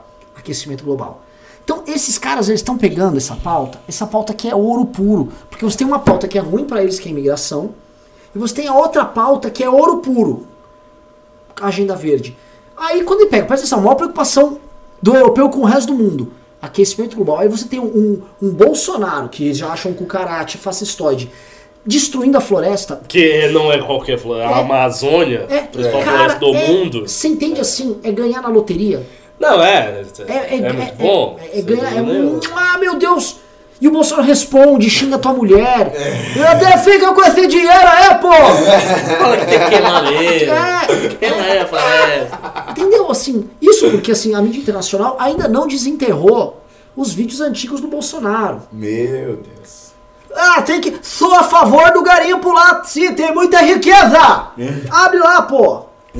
E é complicado, a gente tem um, um problemaço aí. Tem muita gente ganhando. Quando tem malandro demais, aí falta o brotário de menos, né? Vamos, eu vou, eu vou só pra. Antes de continuar aqui, o Fred tá pronto aí? Opa, né? Pra vocês que falam, né? Vou pedir pimba. Assim, Pede vai pimba. pimbando. Vai pra vocês que falam o seguinte, ah, MBL, MBL, né? A direita, em geral, a direita de verdade, os patriotas, né? Os verdadeiros patriotas, eles vão, eles saem às ruas pra puxar o saco do presidente. E só. Quando eu tô falando líderes, tá? Movimento, tô falando de você que saiu à rua, não. Tô falando essas lideranças. Esse, esses, essa gente mesquinha puxadora de saco. O MBL trabalha. Trabalha. E trabalha. Hoje, nesse instante, estávamos na frente do Congresso, antes da famosa votação do fundão. E veja só o que, que o movimento dos traidores aí estava aprontando. Põe na tela. ah, não tem na tela ainda. Ah, porra, Fred. Todo esse eu faço um discurso, discurso. velho. Tu, tu nem falou o que, que tu queria. Mas, mas como você não sabe? O Carratu vai me avisar agora. Ué, Você é assim? bobo, Carratu. Vai e põe essa porra na tela aí. Mas que, que merda, eu faço um maior discurso aqui pra botar o bagulho no ar. Não, não, não, não, não tenho aqui. Tá, tá lá no grupo de WhatsApp, eu tô vendo aqui. Vai, se virem aí. Enquanto isso eu vou ficar falando. Essa merda desse movimento aí do MBL tá trabalhando, você vai ver. Vai ver o que é desempenho. Esse trabalho é o seguinte, as pessoas não deram bola pro tema do fundão, mas apertamos o deputado, apertamos o deputado, fomos atrás das lideranças partidárias, fomos atrás das lideranças partidárias, fizemos o trabalho. E hoje também teve mais trabalho, né? É, E vocês vão ver agora na tela que eles não estão colocando, porque basicamente. Ô, Rodney, aqui, o que, que você acha da, assim, da qualidade da nossa produção, Rodney? Olha, eu acho assim muito lamentável mesmo. Eu, eu, eu, eu não sei o que dizer, eu não sei o que dizer, cara. É, depois de tantos anos de MBL News, não sei nem quantos anos tem isso daqui, mas assim, depois de tantos anos, a gente não aprendeu nada. E o pior é que, gente, eles estão tão atrapalhados lá que vocês nem cortaram pra você enquanto você É, tava falando. não, eles estão. Ô, Carratu, tá nos grupos de WhatsApp ali, manda pra ele, caralho! Tem. Ah lá, apareceu. Mas por que que você foi me acelerar? Apareceu, apareceu, apareceu. Aê! Olha só o que a gente aprontou, ó. Por que tu foi acelerar ele, cara? É, vai acelerar, falei, braço. Não é o fundão. Ah, tá. Eu achei que era outra. Não, é o do fundão. É o do tá lá fundão. o Congresso com o recado. Já que, o, já que a- os partidos se recusam a falar do fundão, eles que vejam lá nas Se torres do recusa, Congresso. meu, Não gosto nada a respeito. Não, não, assim, você não vê uma. Tchu. Então, é, os partidos estão na seguinte vibe. Ó, se passar, passou. Se passar, tô no lucro. Se apertar muito, eu vou ter que tratar do assunto. Mas eles estão naquela. Sabe aquela. Ai, fica quietinho. Movimento Brasil Livre, sua filial lá do Distrito Federal fez o trabalho, tá? É um trabalho silencioso, é um trabalho chato, porque é um trabalho meticuloso e não envolve, por exemplo, puxar o saco do presidente. Pior, envolve apertar o partido do presidente. Que por ele ficava com aquele meio bilhão quietinho, é isso, Pois pessoal. bem, e observe você que eu não ouvi a respeito deste assunto na manifestação. Esse seria um assunto para ser cobrado na manifestação. E não, não vi nada a respeito disso. Verdade, não teve Não, nada não teve nada de fundo Nada, eleitoral, ninguém falando disso, ninguém falando disso no discurso. É, a pauta tá morta, essa é a verdade. E a, a tendência é o seguinte, que o cara não vete nada e vai subir meio de 1,7 para 3,7. Porque a pauta morta, praticamente só o MBL que tá falando a respeito disso. É. O novo fala um pouquinho, mas o novo já não vai usar mesmo. É, então, exatamente. Praticamente. O, o Novo se esforçou, vem pra rua, sendo sincero, pra rua, se é esforçou verdade. também. Mas o grosso do trabalho é, é- é igual os Power Rangers, sabe? Precisou chamar o robô gigante, chama o nosso robô gigante, tá machucadinho, ninguém dá bola, precisa fazer uma manutenção, mas o nosso robô gigante tá lá trabalhando, entendeu? Então é isso, gostaria de agradecer. Vamos pra próxima pauta aqui, pauta lá. número 3, tá? É o seguinte, é, o pessoal gostou da pauta do negócio do Macron. Se quiser eu continuo aqui. É que não sei se sobrou coisa pra falar. Sobrou! Sempre há o que se falar a respeito Eu vou falar da pauta 3, tá? É. Além de perder o COAF, agora Moro também tem corte no orçamento do Ministério. O ministro da Justiça e Segurança Pública, Sérgio Moro, encaminhou um ofício ao ministro da Economia, Paulo Guedes, para reclamar do corte de 32%. Tem dois. Ah, cortezinho é assim, modesto aqui, mais um 32% no orçamento para 2020 do Ministério da Justiça. Moro disse no ofício que é alarmante o cenário de inviabilização de políticas públicas de segurança, cidadania e justiça essenciais para a sociedade brasileira, conforme informa o antagonista. Em seguida, solicitou mais recursos para as ações do Ministério. Moro afirma que o valor disponibilizado para o Ministério da Justiça e Segurança Pública no próximo ano gera preocupação quanto à viabilidade da implementação das ações da pasta, como operações da PF, vou repetir, operações da PF, vou repetir novamente, operações da PF, da Polícia Rodoviária Federal, mobilização da Força Nacional de Segurança Pública, emissão de passaporte, ações de combate ao tráfico de drogas, combate ao crime organizado, à corrupção, blá blá blá. É isso, meus queridos amigos. Eu só vou recapitular. O ministro Sérgio Moro foi, talvez, a figura no debate público mais popular do Brasil. Nunca foi unanimidade, porque ele tinha lado ali. Quer dizer, não sei se é correto eu falar que o juiz tinha lado, mas É. vocês me entenderam. Né? Decide, de uma forma que eu, eu acho errada, tanto pro legado dele quanto pro próprio governo Bolsonaro, ser ministro do Bolsonaro Muito errado. torna-se ministro do Bolsonaro. Ao assumir todo aquele namoro, é protocolada a emenda da, da reforma da Previdência, a, a- a emenda constitucional, e ele, na mesma semana, coloca para rodar lá o pacote anticrime dele. Tentou colocar a Ilona Zabó, Bolsonaro corre, que manda sou eu. Ele vê que o projeto, o pacote dele anticrime não anda. Posteriormente, ele vem os famosos vazamentos do Intercept, ele começa a ter a sua credibilidade em algum grau abalado. Eu sei que você vai falar, não, não, não abalou não, pra mim tá tudo bem, mas pra muita gente não tá tudo bem. Pra muita gente aquilo abalou. Aí começa ó, o estranho acordão eh, Bolsonaro Dias Toffoli. Aí começa, o, vou lembrar aqui de novo, o juiz Sérgio Moro, o ministro Sérgio Moro, era contra o decreto das armas. Rolou uma queda de braço entre ele e o Onyx Lorenzoni à época Verdade, verdade. né? Vamos continuando. É, há um acordão, aí Bolsonaro basicamente obtém de Dias Toffoli né, para proteger seu filho. Uma decisão de Dias Toffoli que interfere em acusados na Operação Lava Jato. Conforme matéria do Globo e da Folha de São Paulo, Moro protesta para o Dias Toffoli. Bolsonaro chama Moro para conversar numa- lá no Planalto, tem uma reunião, reunião acalorada, pesada. Prossegue. Bolsonaro interfere na Polícia Federal. E aí fala, ah, mas não era do Moro, não Moro entra no... Quem manda sou eu! Bolsonaro interfere no COAF, que foi nomeado, teve o presidente nomeado pelo Moro, lembra do COAF com o Moro? Bolsonaro não quis. Depois, Bolsonaro interfere na Receita Federal, que não tem nada a ver, mas que colabora com as investigações em geral. Mais do que isso, ele mexe no apa é- é- Ele de trocar as pessoas, no caso do COAF, que é um caso escandaloso, ele altera a atribuição do COAF. Essas colaborações que o COAF faz com as investigações, elas vão ser paradas.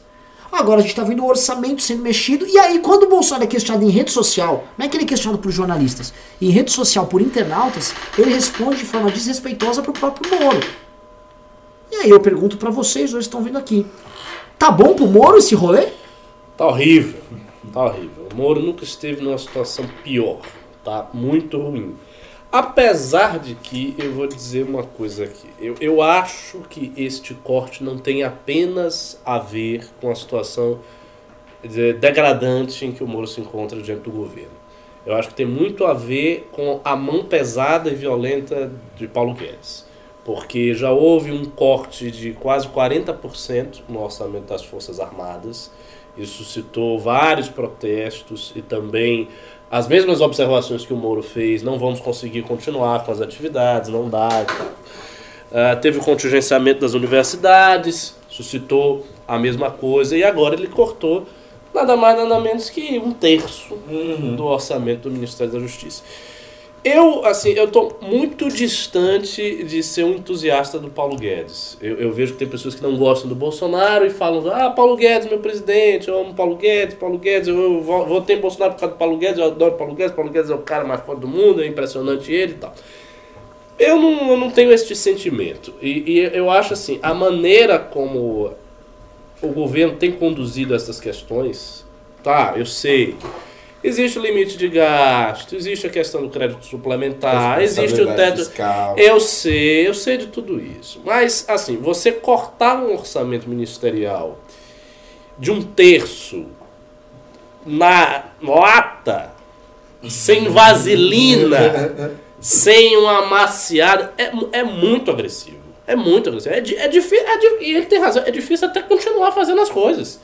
Tipo, você está acostumado com um orçamento X e agora você tem menos um terço de X. E aí você tem que se. Tipo, se vire, administre. Quero saber. Quer dizer, será que houve um estudo muito cuidadoso para ver o, que, o- tudo que ia impactar esse corte? Ou ele simplesmente ele fez uma tabela da seguinte maneira: eu preciso disso, disso, eu preciso de- desse dinheiro aqui. E eu tenho que cortar daqui, daqui, daqui. Eu vou cortar. Cortei. Tchum, tirei. Não dá pra fazer isso. O Brasil corre um risco sério, que é o seguinte: a máquina pública entrar em shutdown. É parar. As coisas começaram a parar. É você ter uma situação em que realmente as coisas começam a parar no país. Assim, a, buro- a burocracia brasileira começar a parar. Porque As, não tem dinheiro. as universidades federais já estão nesse estágio. Pois é, e aí vai acontecer isso nas Forças Armadas, na Justiça, aonde mais ele vai? Vai cortar no Ministério da Saúde também? Entendeu? Então, assim, eu sei da necessidade da economia, mas a equipe econômica do governo tem que dar um jeito de descobrir maneiras de economizar sem arrasar, sem fazer um trabalho de terra arrasada na burocracia do Estado brasileiro.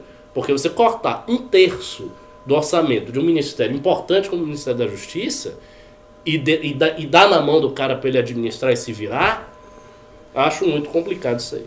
Agora, eu acho o seguinte: essas medidas do Bolsonaro, boas, boa parte delas, aí ainda na- nas mudanças estruturais é, ali da, do COAF, da Polícia Federal e tudo mais, elas convergem, isso é sempre bom a gente lembrar, a gente fala isso praticamente todos os dias aqui no MBL News, mas é sempre bom a gente lembrar, elas convergem com um desejo é, latente do establishment. A Receita Federal, que teve o seu comando modificado, foi responsável alguns meses atrás pela descoberta de suspeitas de tramitações, no mínimo suspeitas, né, do ministro Gilmar Mendes, que tem ali as suas universidades, né? tem, tem uma faculdade, tem os seus negócios ali, né? negócios um, um tanto quanto suspeitos e tudo mais.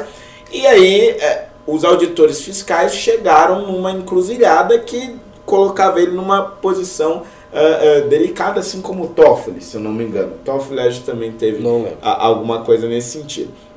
O COAF tem o filho do Bolsonaro e o Queiroz, que faz uma ligação direta e indireta com vários outros que já trabalharam para diversos membros da família Bolsonaro, chegando até mesmo a esposa do presidente da República. E na Polícia Federal você tem as mais inúmeras investigações envolvendo os mais diferentes deputados, senadores, ah, ah, empresários e banqueiros do país. Então você teve uma convergência, eu já falei aqui num programa anterior, que era aquela convergência que o Centrão e boa parte dos investigados exigiam do governo petista.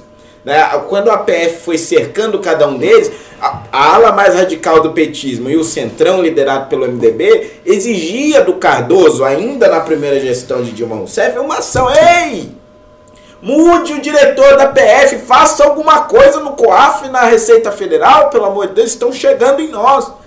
E o, e o, e o Cardoso, com medo da reação ah, ah, política das ruas e a reação das urnas que viria em 2014, é, não o fez. E sofreu duras críticas do petismo por conta disso. Até hoje é queimadíssimo, brigou com o Lula, enfim, dentro do PT não é uma pessoa muito bem vista.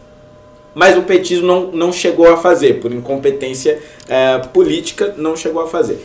E aí eis que o governo que dizia lutar contra o establishment, que não ia se render ao centrão, que ia ser independente, não ia se render às tendências globalistas, ia lutar contra a corrupção, ia fazer, ia acontecer, faz aquilo que durante oito, an- oito anos, não, seis anos, o governo de Dilma Rousseff não fez e que o establishment exigia que fosse feito. Aí você tem este quadro aqui, um quadro de completa decepção Pimentinha. e, e desolação. Posso fazer um parênteses? Por favor, faça. Sob é, dulcíssimos elogios de Gilmar Mendes. É, exatamente. Então, vou repetir, Verdade. pra ficar claro, ele está fazendo isso e o, o Gilmar Mendes, tal qual um professor atento e orgulhoso, fala: Estou muito feliz com as É. Verdade, medidas. exatamente. Bolsonaro está fazendo um freio de arrumação. Exato. Fecha parênteses. Freio de arrumação. Guardem essa, eh, esse termo, freio de arrumação.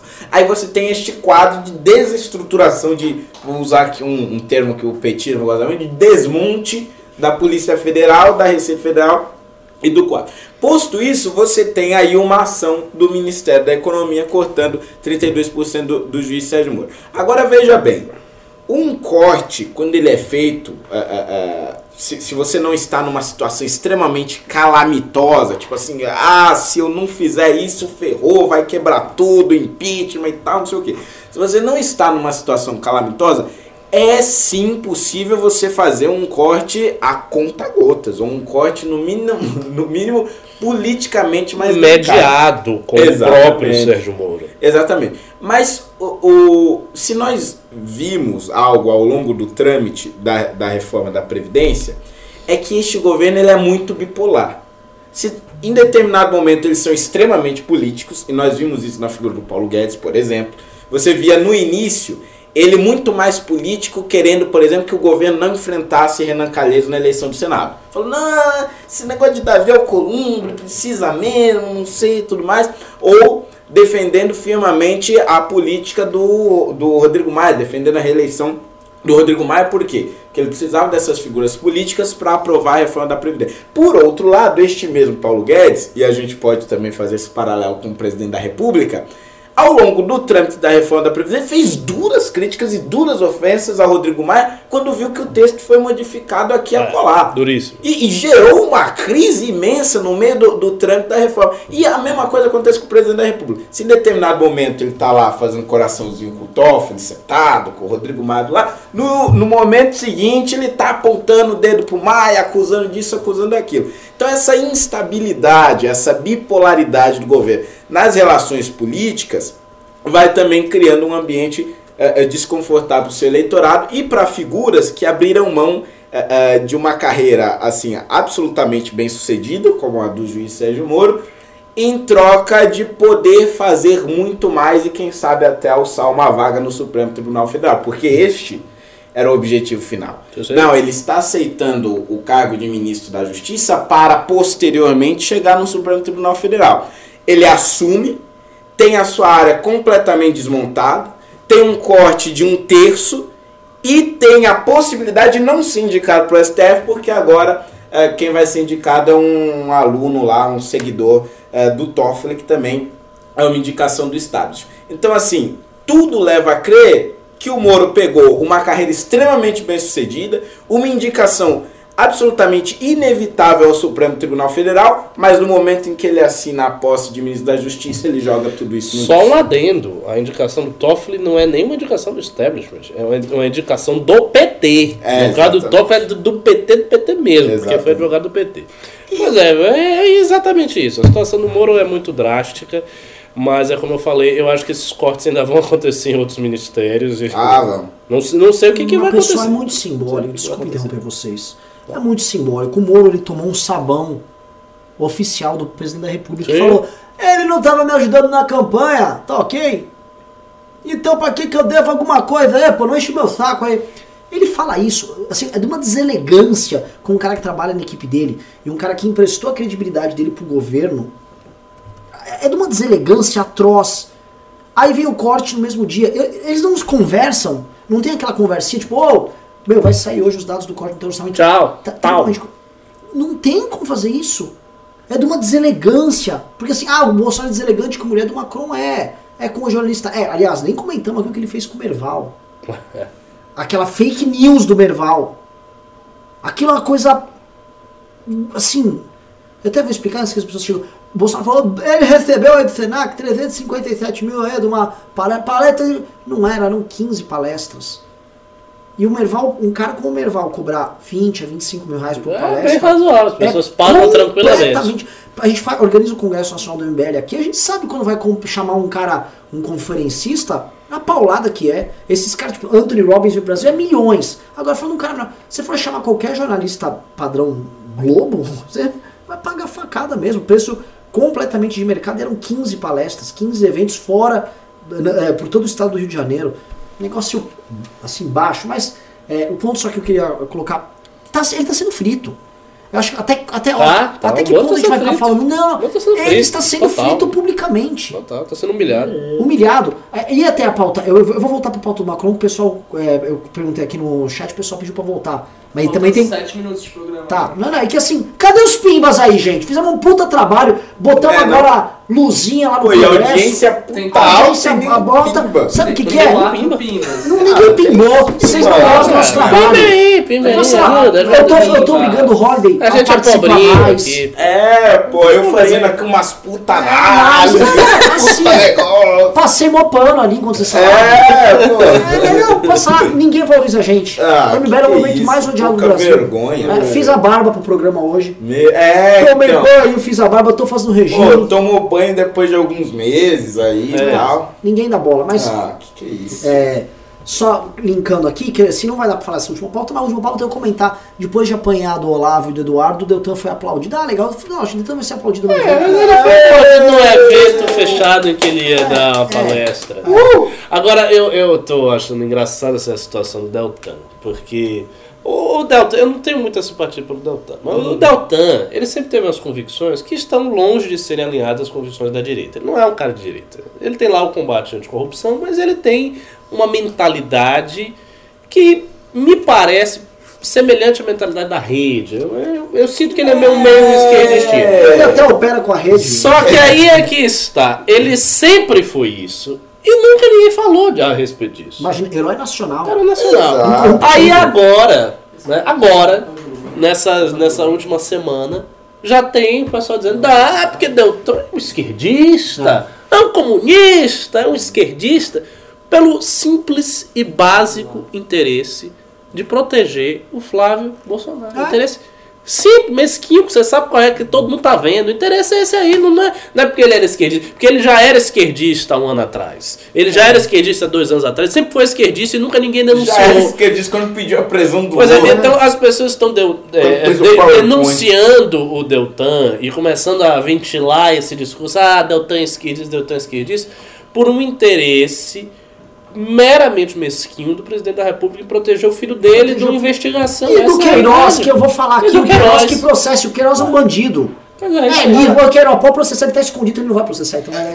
Agora, agora eu, eu tenho Mas uma eu, eu, eu tenho que, assim, a gente tem que ir, ir pros pimbas. Não, não, só uma duvidazinha. Se por um lado foi um erro do Moro aceitar o cargo de ministro da Justiça, não teria sido um acerto do Dallagnol ter sido candidato a senador? Eu acho que ganhava.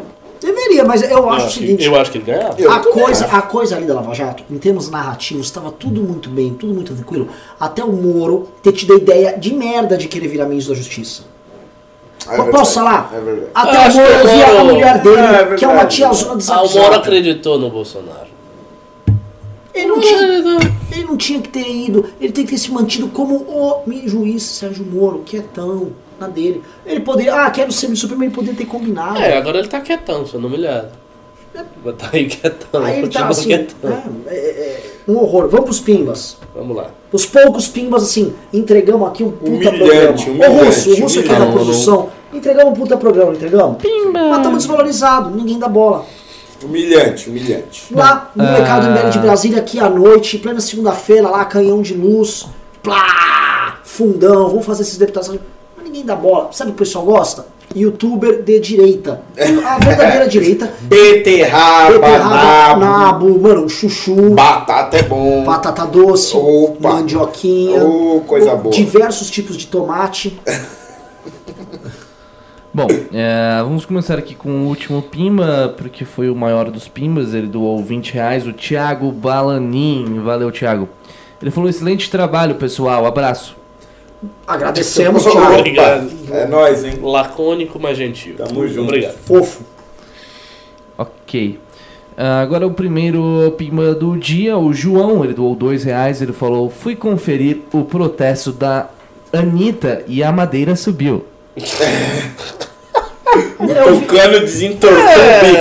É, de, de todo mundo, de todo mundo. É, De todo mundo. Menos, menos. menos também é.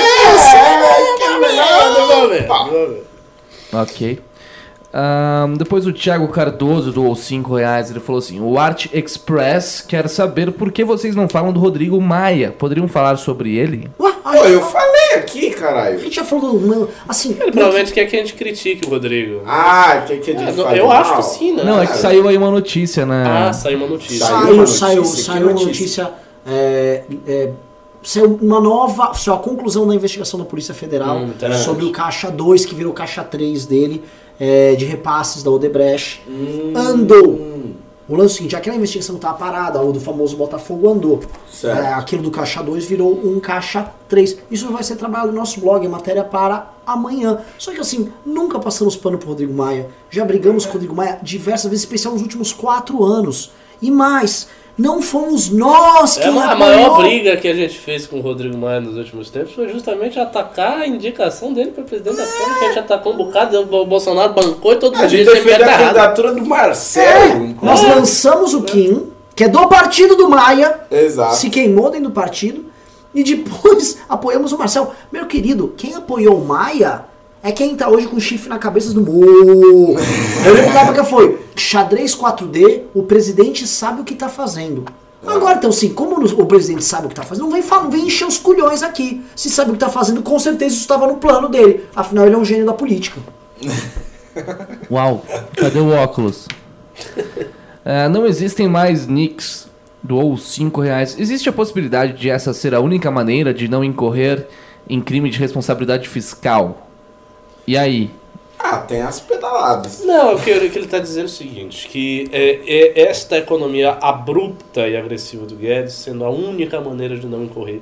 Eu não sei, cara, eu não, não tô lá no governo, eu não posso dizer se é a única maneira, mas o que eu sei é o seguinte, eu já ouvi muitas pessoas falarem, pessoas que são qualificadas entendem, notícias de Brasília e seus lá, que a forma do Paulo Guedes tratar essas questões econômicas é uma forma muito agreste e que ele não faz as medidas mais complexas que reduziriam os gastos governamentais.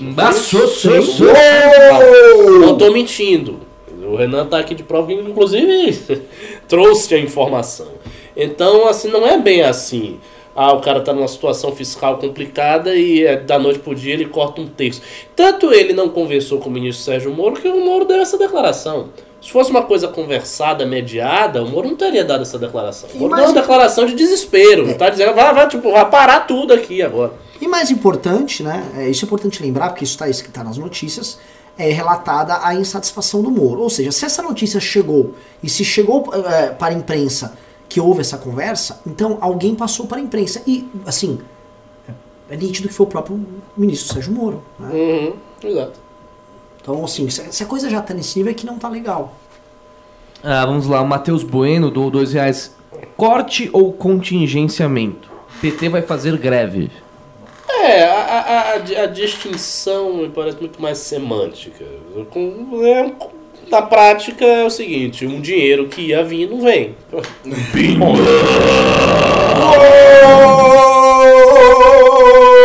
Wow, that's a É o quê? É quem eu tô pensando?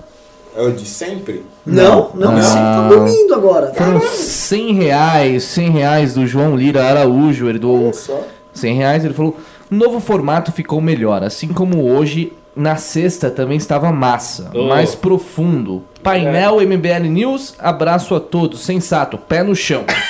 Exato. Não, o MBL News tá de uma qualidade. Não, O- o- coisa fina. Assim, biscoito fino. Por isso que eu não quero que tenha Tá 10 bonito, mil, 3 mil pessoas. bonito É um produto bonito. aqui, É um produto que não Muito passa bom, pano. É um Bonito, negócio. né? É, assim, é, é- é disparado, só que assim, eu não quero. Ou se o cara tá lá, mano. Sabe, tá lá no curral dele, bu, bu, tá lá, rasga. oh meu Deus, o artigo 4, eu não quero, não vem pra cá não, não queremos você. Verdade. Muito obrigado. É, de- também antes, logo antes, na verdade, tivemos 69 reais do Thiago Cardoso. Ele falou: tenho interesse nesse livro aí, tá ok?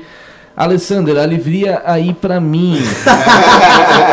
Mas não foi o Alessandro, foi o João Lira Araújo, que logo depois já pimbou na Vixe! cara do Thiago e está levando o livro pra casa. Qual que é o livro, Renan? É, o, o Democracia, o Deus que falou, do Hans. Hermann. Falhou. que eu falei? Falou. Não, que falhou. Falhou. Eu falei Tá. errado? Você Não, falou, falou errado. falou. Ah, tudo bom. É lógico, Deus que falou, meu. Palavra- a democracia é a palavra encarnada. fala. É, falou com Moisés, falou com Hope. O que falhou foi o pimba do Thiago, que por 26 reais não está levando o livro, mas pô, você pode ainda levar, Thiago. Pe- Fica Pessoal, aí a eu só queria anunciar, Hum, é, claro. antes de eu fazer o anúncio rapidinho, que eu lembro que assim, quando áureos tempos da Fórmula 1, né?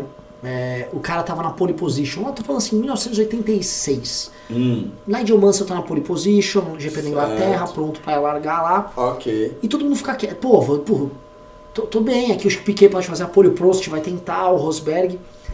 Só que aí, né, tá todo mundo animadinho, de repente, o Senna só apare... ele só saía do box e ia. Só a galera viu o capacete amarelo e falou, ferrou. Pole eu no mínimo eu não levo. Eu quero dizer, Alessander Mônaco acabou de aparecer no chat. Ai, caramba, bicho. Ele só se pronunciou, eu só viu, igual assim, eu vi o capacete amarelo. É só isso.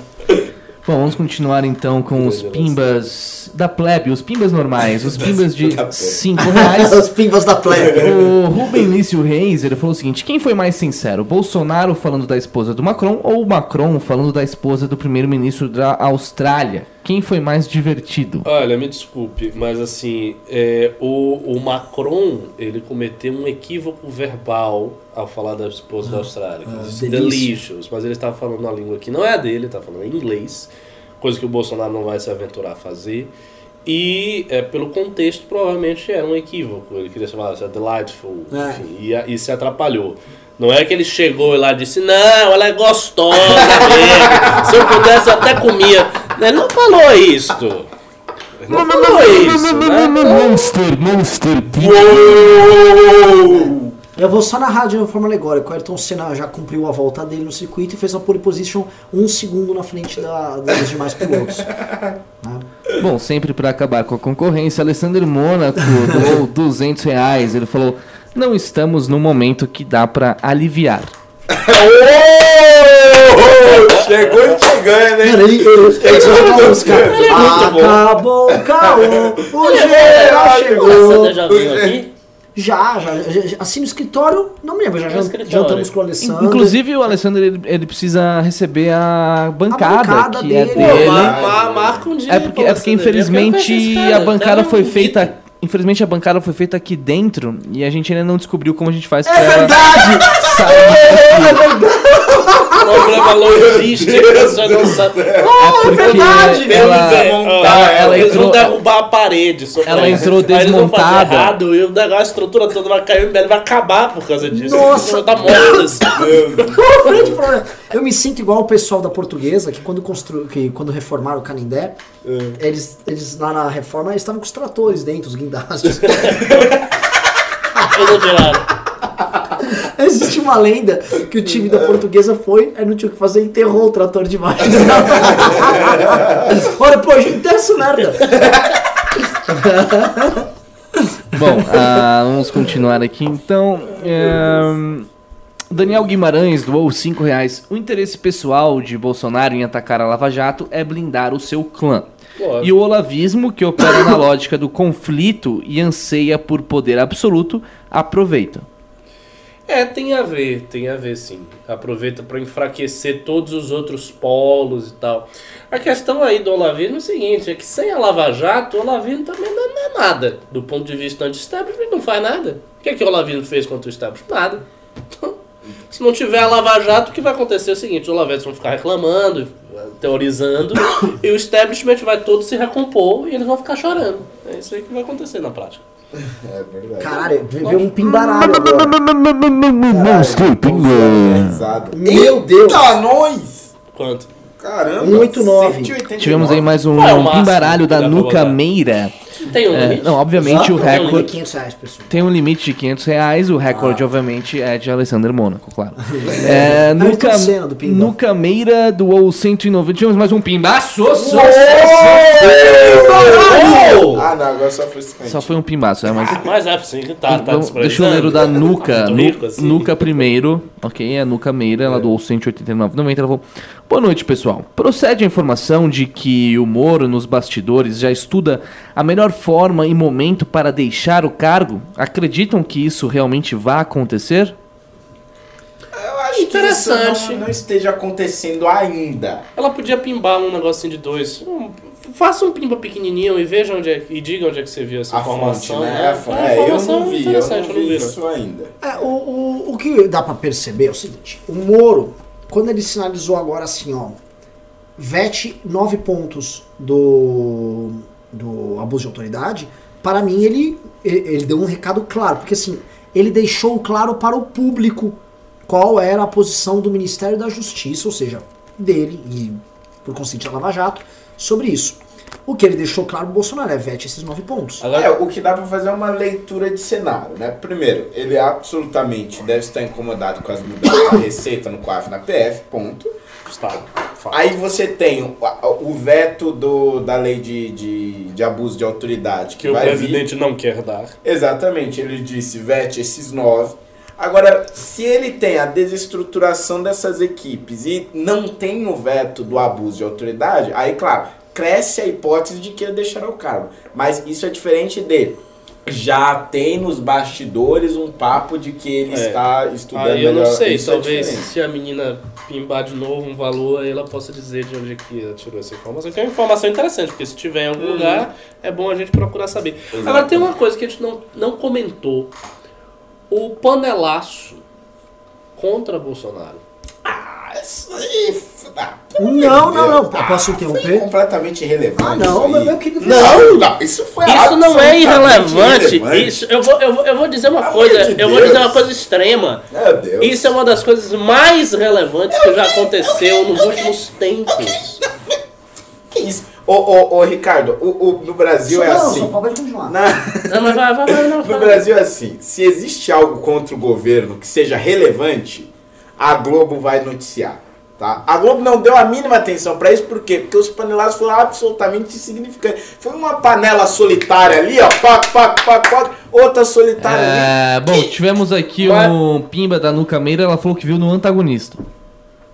É, É. o antagonista é. É. Desculpa, vou ter que concordar aqui com a Nuca. Tem veículo mais é, ligado a Lava Jato do que o antagonista? Não, Tem mas uma- justamente o fato de ele ser tão ligado que às vezes exagera. Não, e às vezes ele passa recado, que Às é vezes uma ele passa discussão. recado. É, é, pode ser. Pra É mim, vindo ser, antagonista. É, interessante você dizer, verdade, é. verdade, verdade. vindo É, porque antagonista eles pra mim tá muito. contato. É, é verdade, é. É, faz sentido. Mas voltando à questão do panelaço, eu não acho que A Globo falou, os, os pimbeiros estão aqui Não, falando eles estão falando. E, que a e e falou, outra, não importa, podia ser quatro pan- panelas em quatro cidades diferentes. A questão é esta. Ah, a você- questão é que, pela primeira vez desde que Bolsonaro está aí, houve o sinal de um protesto que não é de esquerda, que não é feito com uma linguagem de protesto de esquerda, contra ele. Isso é a primeira vez. Nunca tinha acontecido. Todos os protestos, fora assim, comentários, jornalistas, Sim, mas sim. protesto era só esquerda ou manifestação pró-Bolsonaro. blá. Aconteceu um negócio diferente, um negócio inaudito.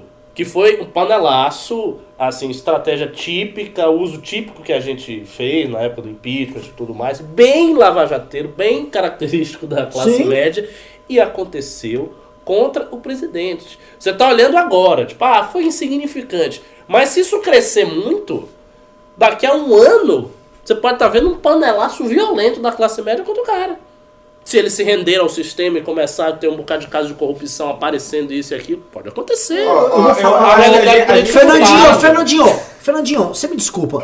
Essa tua. A sua, a sua, Vocês sua- são muito antigovernistas. Não, Você eu não é- sou- é o Renan é anti-governo. governo. É, O Renan é, Renan é muito emotivo, mas eu não sou não. Eu sou pro Brasil, senhor Ricardo. Eu sou pro Brasil. Eu tô vendo esse homem queimar o nosso filho internacionalmente. Eu tô preocupado com minha nação.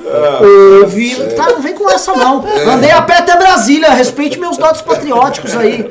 Vou falar um negócio. Esse, aqui, esse paneiro aí do Fernando Holliday, esse panista aí, né? Ferpano Holliday, né? É, assim, é, eu, eu fico um pouco ho- horrorizado com as coisas que estão sendo ditas aí por ele.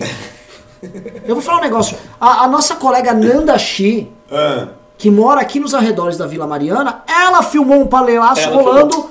Ela filmou. Aham. É sério, é sério. Ela filmou um panelaço rolando, meu querido amigo, no Ipiranga. É sério, sério. Não, você me desculpa, não tem comunista morando no Ipiranga. O Miranga é que nem a Vila Maria, é reduto de reaça. meu Deus. Ó, sabe um teste? Um, te- um teste acho que significativo. Quando é que vai, vai vencer o prazo aí dele vetar esse negócio do abuso de autoridade? Agora há pouco, né? Tá- Quarta-feira tá- semana que vem. Quarta-feira semana que vem. Dia 7 de setembro, ok? Dia 7 de setembro, dia da independência do Brasil. Obrigatoriamente ele vai ter que fazer um pronunciamento na TV, ok? Ele já vai ter feito lá o veto parcial da lei de abuso de autoridade. Eu quero ver se vai ter panelaço.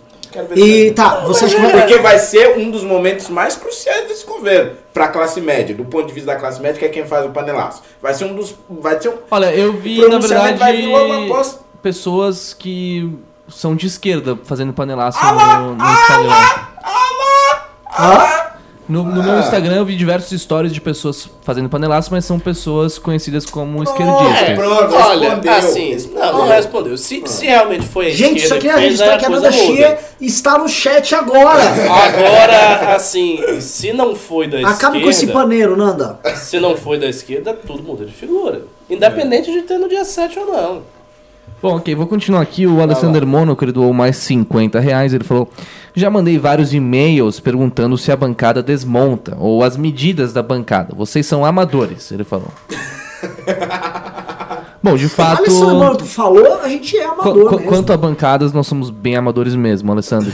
E, é, e ela não desmonta, eu acho, não. É, acho que vai ser difícil tirar daqui, mas a gente vai fazer o possível. Corta em duas. Não, não, não, vamos, pessoal, Salomão, ô, Fred, é o assim, filho do- é- da mulher.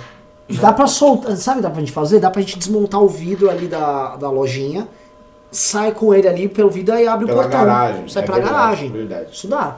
É, mas tem que passar por essas portas também, Renan. É, tem, pela tem, porta. tem duas portas Hum, pequenas é aqui. verdade. Então, assim, pelo Alessander Mônaco, a gente dá, a gente dá, a gente dá umas... Não, Também pode pegar um machado. não, não, não, no não, meio, não, não, não, não, não, não, não, não, não, não, não, não, não. Não? E, e- e levar na vertical, Eu assim? pensei Não, nisso, eu corta, também. né? É, dá pra levar na vertical, Fred. É, cara, a gente já tentou. Vamos continuar o programa aqui. É, vamos lá. vamos lá. É, hum, Daniel Guimarães, esse já foi também. Neri, doou 10 reais. A internacionalização da Amazônia é possível ou só foi uma jogada de pimenta desnecessária? Mas não acho que isso vai acontecer. Porque não acho que o Brasil vai ceder essa soberania. De que maneira que aconteceria? Não acredito.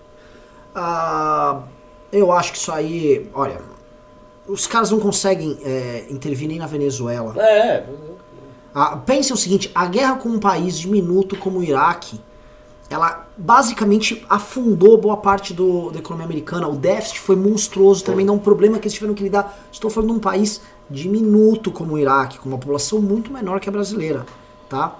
Querer fazer uma intervenção num país continental com 200 milhões de habitantes, com fornecedor de matéria-prima, de commodities, com relações diplomáticas bem estabelecidas, até agora. até agora, até agora, com o mundo conhecido. E outra coisa, é, é igual Mastercard, sabe aquela famosa, sabe, tipo, é, comprar uma caneca, 5 reais, uma camiseta do MBL, 20 reais, vamos lá, para todas as outras existe Mastercard? É aquela coisa, para todas as outras existe ser amigo da China e da Rússia. Basta você falar assim, ó, China e Rússia, me alinho aí com vocês, é na hora, ninguém vai intervir. Vão ter O um Bolsonaro suco. também não é amigo. Ah, mas acho que aí pintou a hora. Fica, Faz né? igual os militares que É, foram pro chinesinho. bloco. Ling-ling, Vem, né? pô! É importante também sabe explorar as próprias riquezas aí, pô. Inclusive tem nióbio lá. Bom, ah, vamos continuar o programa então. Rubem Lício Reis doou 5 reais. Eu acho que a gente devia fazer dinheiro vendendo a Amazônia para o mundo. Podíamos propor trocar pela França e as Guianas. Será que o mundo aceita? Meu Deus. Traca- Olha, vocês trocariam a Amazônia pela França? Hum, Não, não. Eu trocaria. A, a Amazônia pela França? O Brasil fica com a Eu França? não trocaria território nenhum no Brasil. Não, não, não, não, não. não. Sou um Senhor- patriota. E de- Senhor Ricardo. E depois esse sujeito disse que eu andei até Brasília a pé. O cara está querendo trocar a Amazônia por um país estrangeiro. O cara é o inimigo da pátria. Deus, Senhor velho. Ricardo, Meu Deus do Inimigo céu. do Brasil. Vou acabar, vou, vou acabar do com o. Ricardo, né? Ah. Se fosse tão bom, seus colegas islâmicos estavam indo pra lá, estavam Uou! indo pra cá. Bota o óculos. É, bota, segunda coisa, segunda coisa. Eu, eu troco a Amazônia pela Turquia. Ah, Meu Deus, Ricardo, comida deliciosa. Todos aqueles É. Ah, castelos a Itália. maravilhosos. Não, o é- é um grande país, os é grande queijos. país, E é aí, um grande os museus, eu fico com os museus, Ricardo. hum, é verdade, tem uns museus. Você se perderia ali. E Meu os escritores. É verdade. Ele só tem uma tem uns florestinha, né? uma florestinha. Que eu levou pra essa pra essa mas é- Você vai poder. É o seguinte. É, joga a Amazônia aí. É, joga no né? game, a gente pega, e fica, eu É, fico assim, de bom grado. Me dá um Eu, eu bocado vou da falar o França, seguinte: do se der pro Brasil né? só o sul da França, que tem a Riviera Francesa ali, já tô, Ô, mano. Já tô da Porra. Bom, Daniel Guimarães doou 5 reais. Ele falou: façam um news temático sobre a direita terraplanista, com a composição de Renan, Pavinato e Luciano Ayan. Seria épico. Seria. Eu assisti o documentário domingo. Cara, mano, eu Do- acho que eles têm Netflix? fortes argumentos. Fortes argumentos. Só digo isso. Ok. É, Rubenício Reis doou mais 2 reais. Bolsonaro também não estava falando a língua dele. Ele tava falando a língua dele. É. tava Ah, lógico que ele fica falando que o Bolsonaro não sabe falar português. Olha, Desconfica com- considerando que quem toca o- as redes sociais do Bolsonaro é o Carluxo, e considerando que o Carluxo fala carluxês, há muita sabedoria nesse pimba. Olha, o Ulisses Júnior, o grande raposa do movimento Brasil Nossa, com Gilson Frango, Raposa. é, doou 2 reais. Ele falou: In Monaco we trust. Ah, mo- pelo amor de Deus, esse Mônaco semideus. Depois o próprio Rubem Lício doou mais 2 reais. Ele falou: Bolsonaro sobreviveria sem, sobreviveria sem Moro?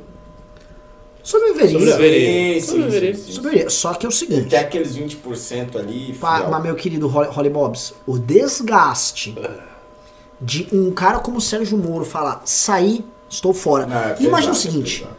páginas amarelas da Veja, semana seguinte dele sair, Moro conta tudo. Nossa, é pesado. Ah, ele vai dizer daquele jeito dele. É. Tentei fazer uma coisa contra a corrupção, mas infelizmente o governo ainda está preso a Vai práticas ter- antigas. Papai me impediu. E... Vai ter entrevista exclusiva pro Fantástico, assim, ó, domingão, ó, 10 minutos. Moro abre o coração. Cacete. Cacetada da não tem a pesada. me- menor dúvida. Eu, eu acho que o governo fica muito danificado. É, não, é verdade. Muito, muito danificado. Até uma outro programa isso. Bom, ah, por último, tivemos o pai do seu neném, ele doou 5 reais. Ele falou: Pessoal, façam um ficheiro sobre a situação de calamidade dos ursos polares na Amazônia. Bom, É O cara da menina. antiglobalista. do negócio. mas assim, já que ele pimbou, a gente tem que respeitar. Claro. O que, que vocês acham que aconteceria se a gente colocasse um urso polar na Amazônia? Ele morre Morre, de morre. calor. Acho que de calor, né? É, não é o habitat natural dele. Mas se, tá, vou continuar conjecturando. É. Vamos Se supor. tiver um ar-condicionado. Não, não, não, não, não. Eu vou supor que é o seguinte: na Amazônia também tem o- tipo uma espécie de igarapés ali. Sabe, tipo um manguezinho também. Ah, tá. Água baixa tal. Ele ficou ali boiando. Vamos supor que esse urso ele tá tipo, beleza, tá calor, mas eu tô molhadinho. Ele não morreu de calor. Ele fez troca de calor ali. E Tá. aí ele, mano, ele um pescador exímio. Começou a pegar aqueles peixes bobalhão que tem na Amazônia. Os peixes da Amazônia é bobalhão, todo mundo pega. Gordo, né? É, Gordo. não, mas mesmo assim a temperatura média da água vai estar acima do que ele pode suportar. Ah, não, mas não, assim, não, ele é um mamífero ainda, no mínimo ele. Ah. tipo assim, tipo é, assim, o um sol. se adapta, né? É, É, não sei. se ele não ficar sei, não boiando sei, na não água o sei. tempo todo, se vier a sucuri, ele, ele, ele janta sucuri. Ó, eu acho que o Wesley Cruz aqui do chat tem a resposta. Ele falou que uma girafa ia acabar comendo ele. É uma, é uma, é uma hipótese boa, mas é o seguinte, eu acho que aquele eh, urso poderia sobreviver. Não, eu acho que não. Acho que talvez ele pudesse dar origem a uma nova espécie que se adaptaria ao ambiente, mas ele próprio, assim. Acho que ele não sobreviveria Você muito. foi tempo. longe na Bota evolução uma aí. ursa grávida lá, ok? Aí os filhos dela nascem lá, aí acho que você pode começar a gerar um negócio ali. Sim, só lembrando aqui que a onça, símbolo do MBL, é o maior predador, não só da Amazônia, mas de todo o continente americano. Mentira, o urso nos Estados Unidos, o maior. Ah, é verdade. Só que o a maior felino é ela. Muito bom. Acabou, filho? Acabou os pimbas? Acabou. Tchau, tchau, pessoal. Caramba, ó, a audiência subiu no Foi final com a gente brigando entre- aqui entre si. Pessoal, pois é. primeiro assim, agradecer aos pimbeiros, Alessandro Mônaco, Nuca Meira, agradecer ao pessoal que disputou. Pô, e o pessoal que disputou o livro lá? Teve um cara que chegou, pô, hoje era minha vez, cara. Dá pra mandar, ô Russo, dá pra mandar um livrinho pra ele? Manda um livrinho. Vamos mandar um livrinho pra ele. Esse aqui já é do, do, do Mônaco.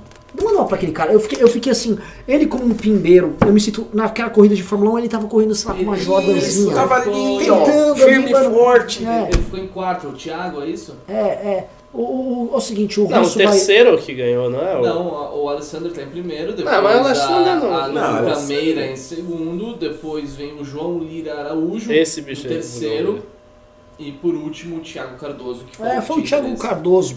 Tá- Tentou. Isso, pô, foi lá com um o carrinho livro. dele. Carrinho dele. tá, Eu adoro pô, pessoas se esforçando. Remendado. Remendado. Vou tentar aqui, cara. Opa! Mas é isso. O Russo vai cuidar disso. Mande seus e-mails, todo mundo tal. Agradeço demais. Olha, eu vou falar. Programa. Vou falar. Nossa combizinha, ninguém dá bola. Todo mundo sabe que o MBL é irrelevante. Acabou. É, Todo já mundo era, MBL morreu. era. Foi-se o tempo. Foi-se Foi-se o o tempo. tempo. Bateu quanto no áudio? 760. Bom, É, mas É. deu quase 800. 760. MBL Tá. que ninguém dá bola. é, se Tamo ali. assim, vai chegar no que era, né? que era mil. Opa! É. Opa! Era Mas ninguém dá. Gente, ninguém dá. Vamos na maciota. Pela Isso, sombra. Na sombra. Né? Pé no chão. no chão. sensato. O problema é que o MBL é o seguinte: se você não matar ele, ele levanta de novo. Opa! E se ele levanta de novo? Ah, meu Deus do céu. É isso. Muito obrigado. Um grande. Querem um bluesinho ou não? Tô exagerando aqui. Uhum. Que hora é essa? Que já tá tarde pra 9h50. cacete, né? Não, tá tarde. Não, vambora, vambora. Então, ficou pra amanhã.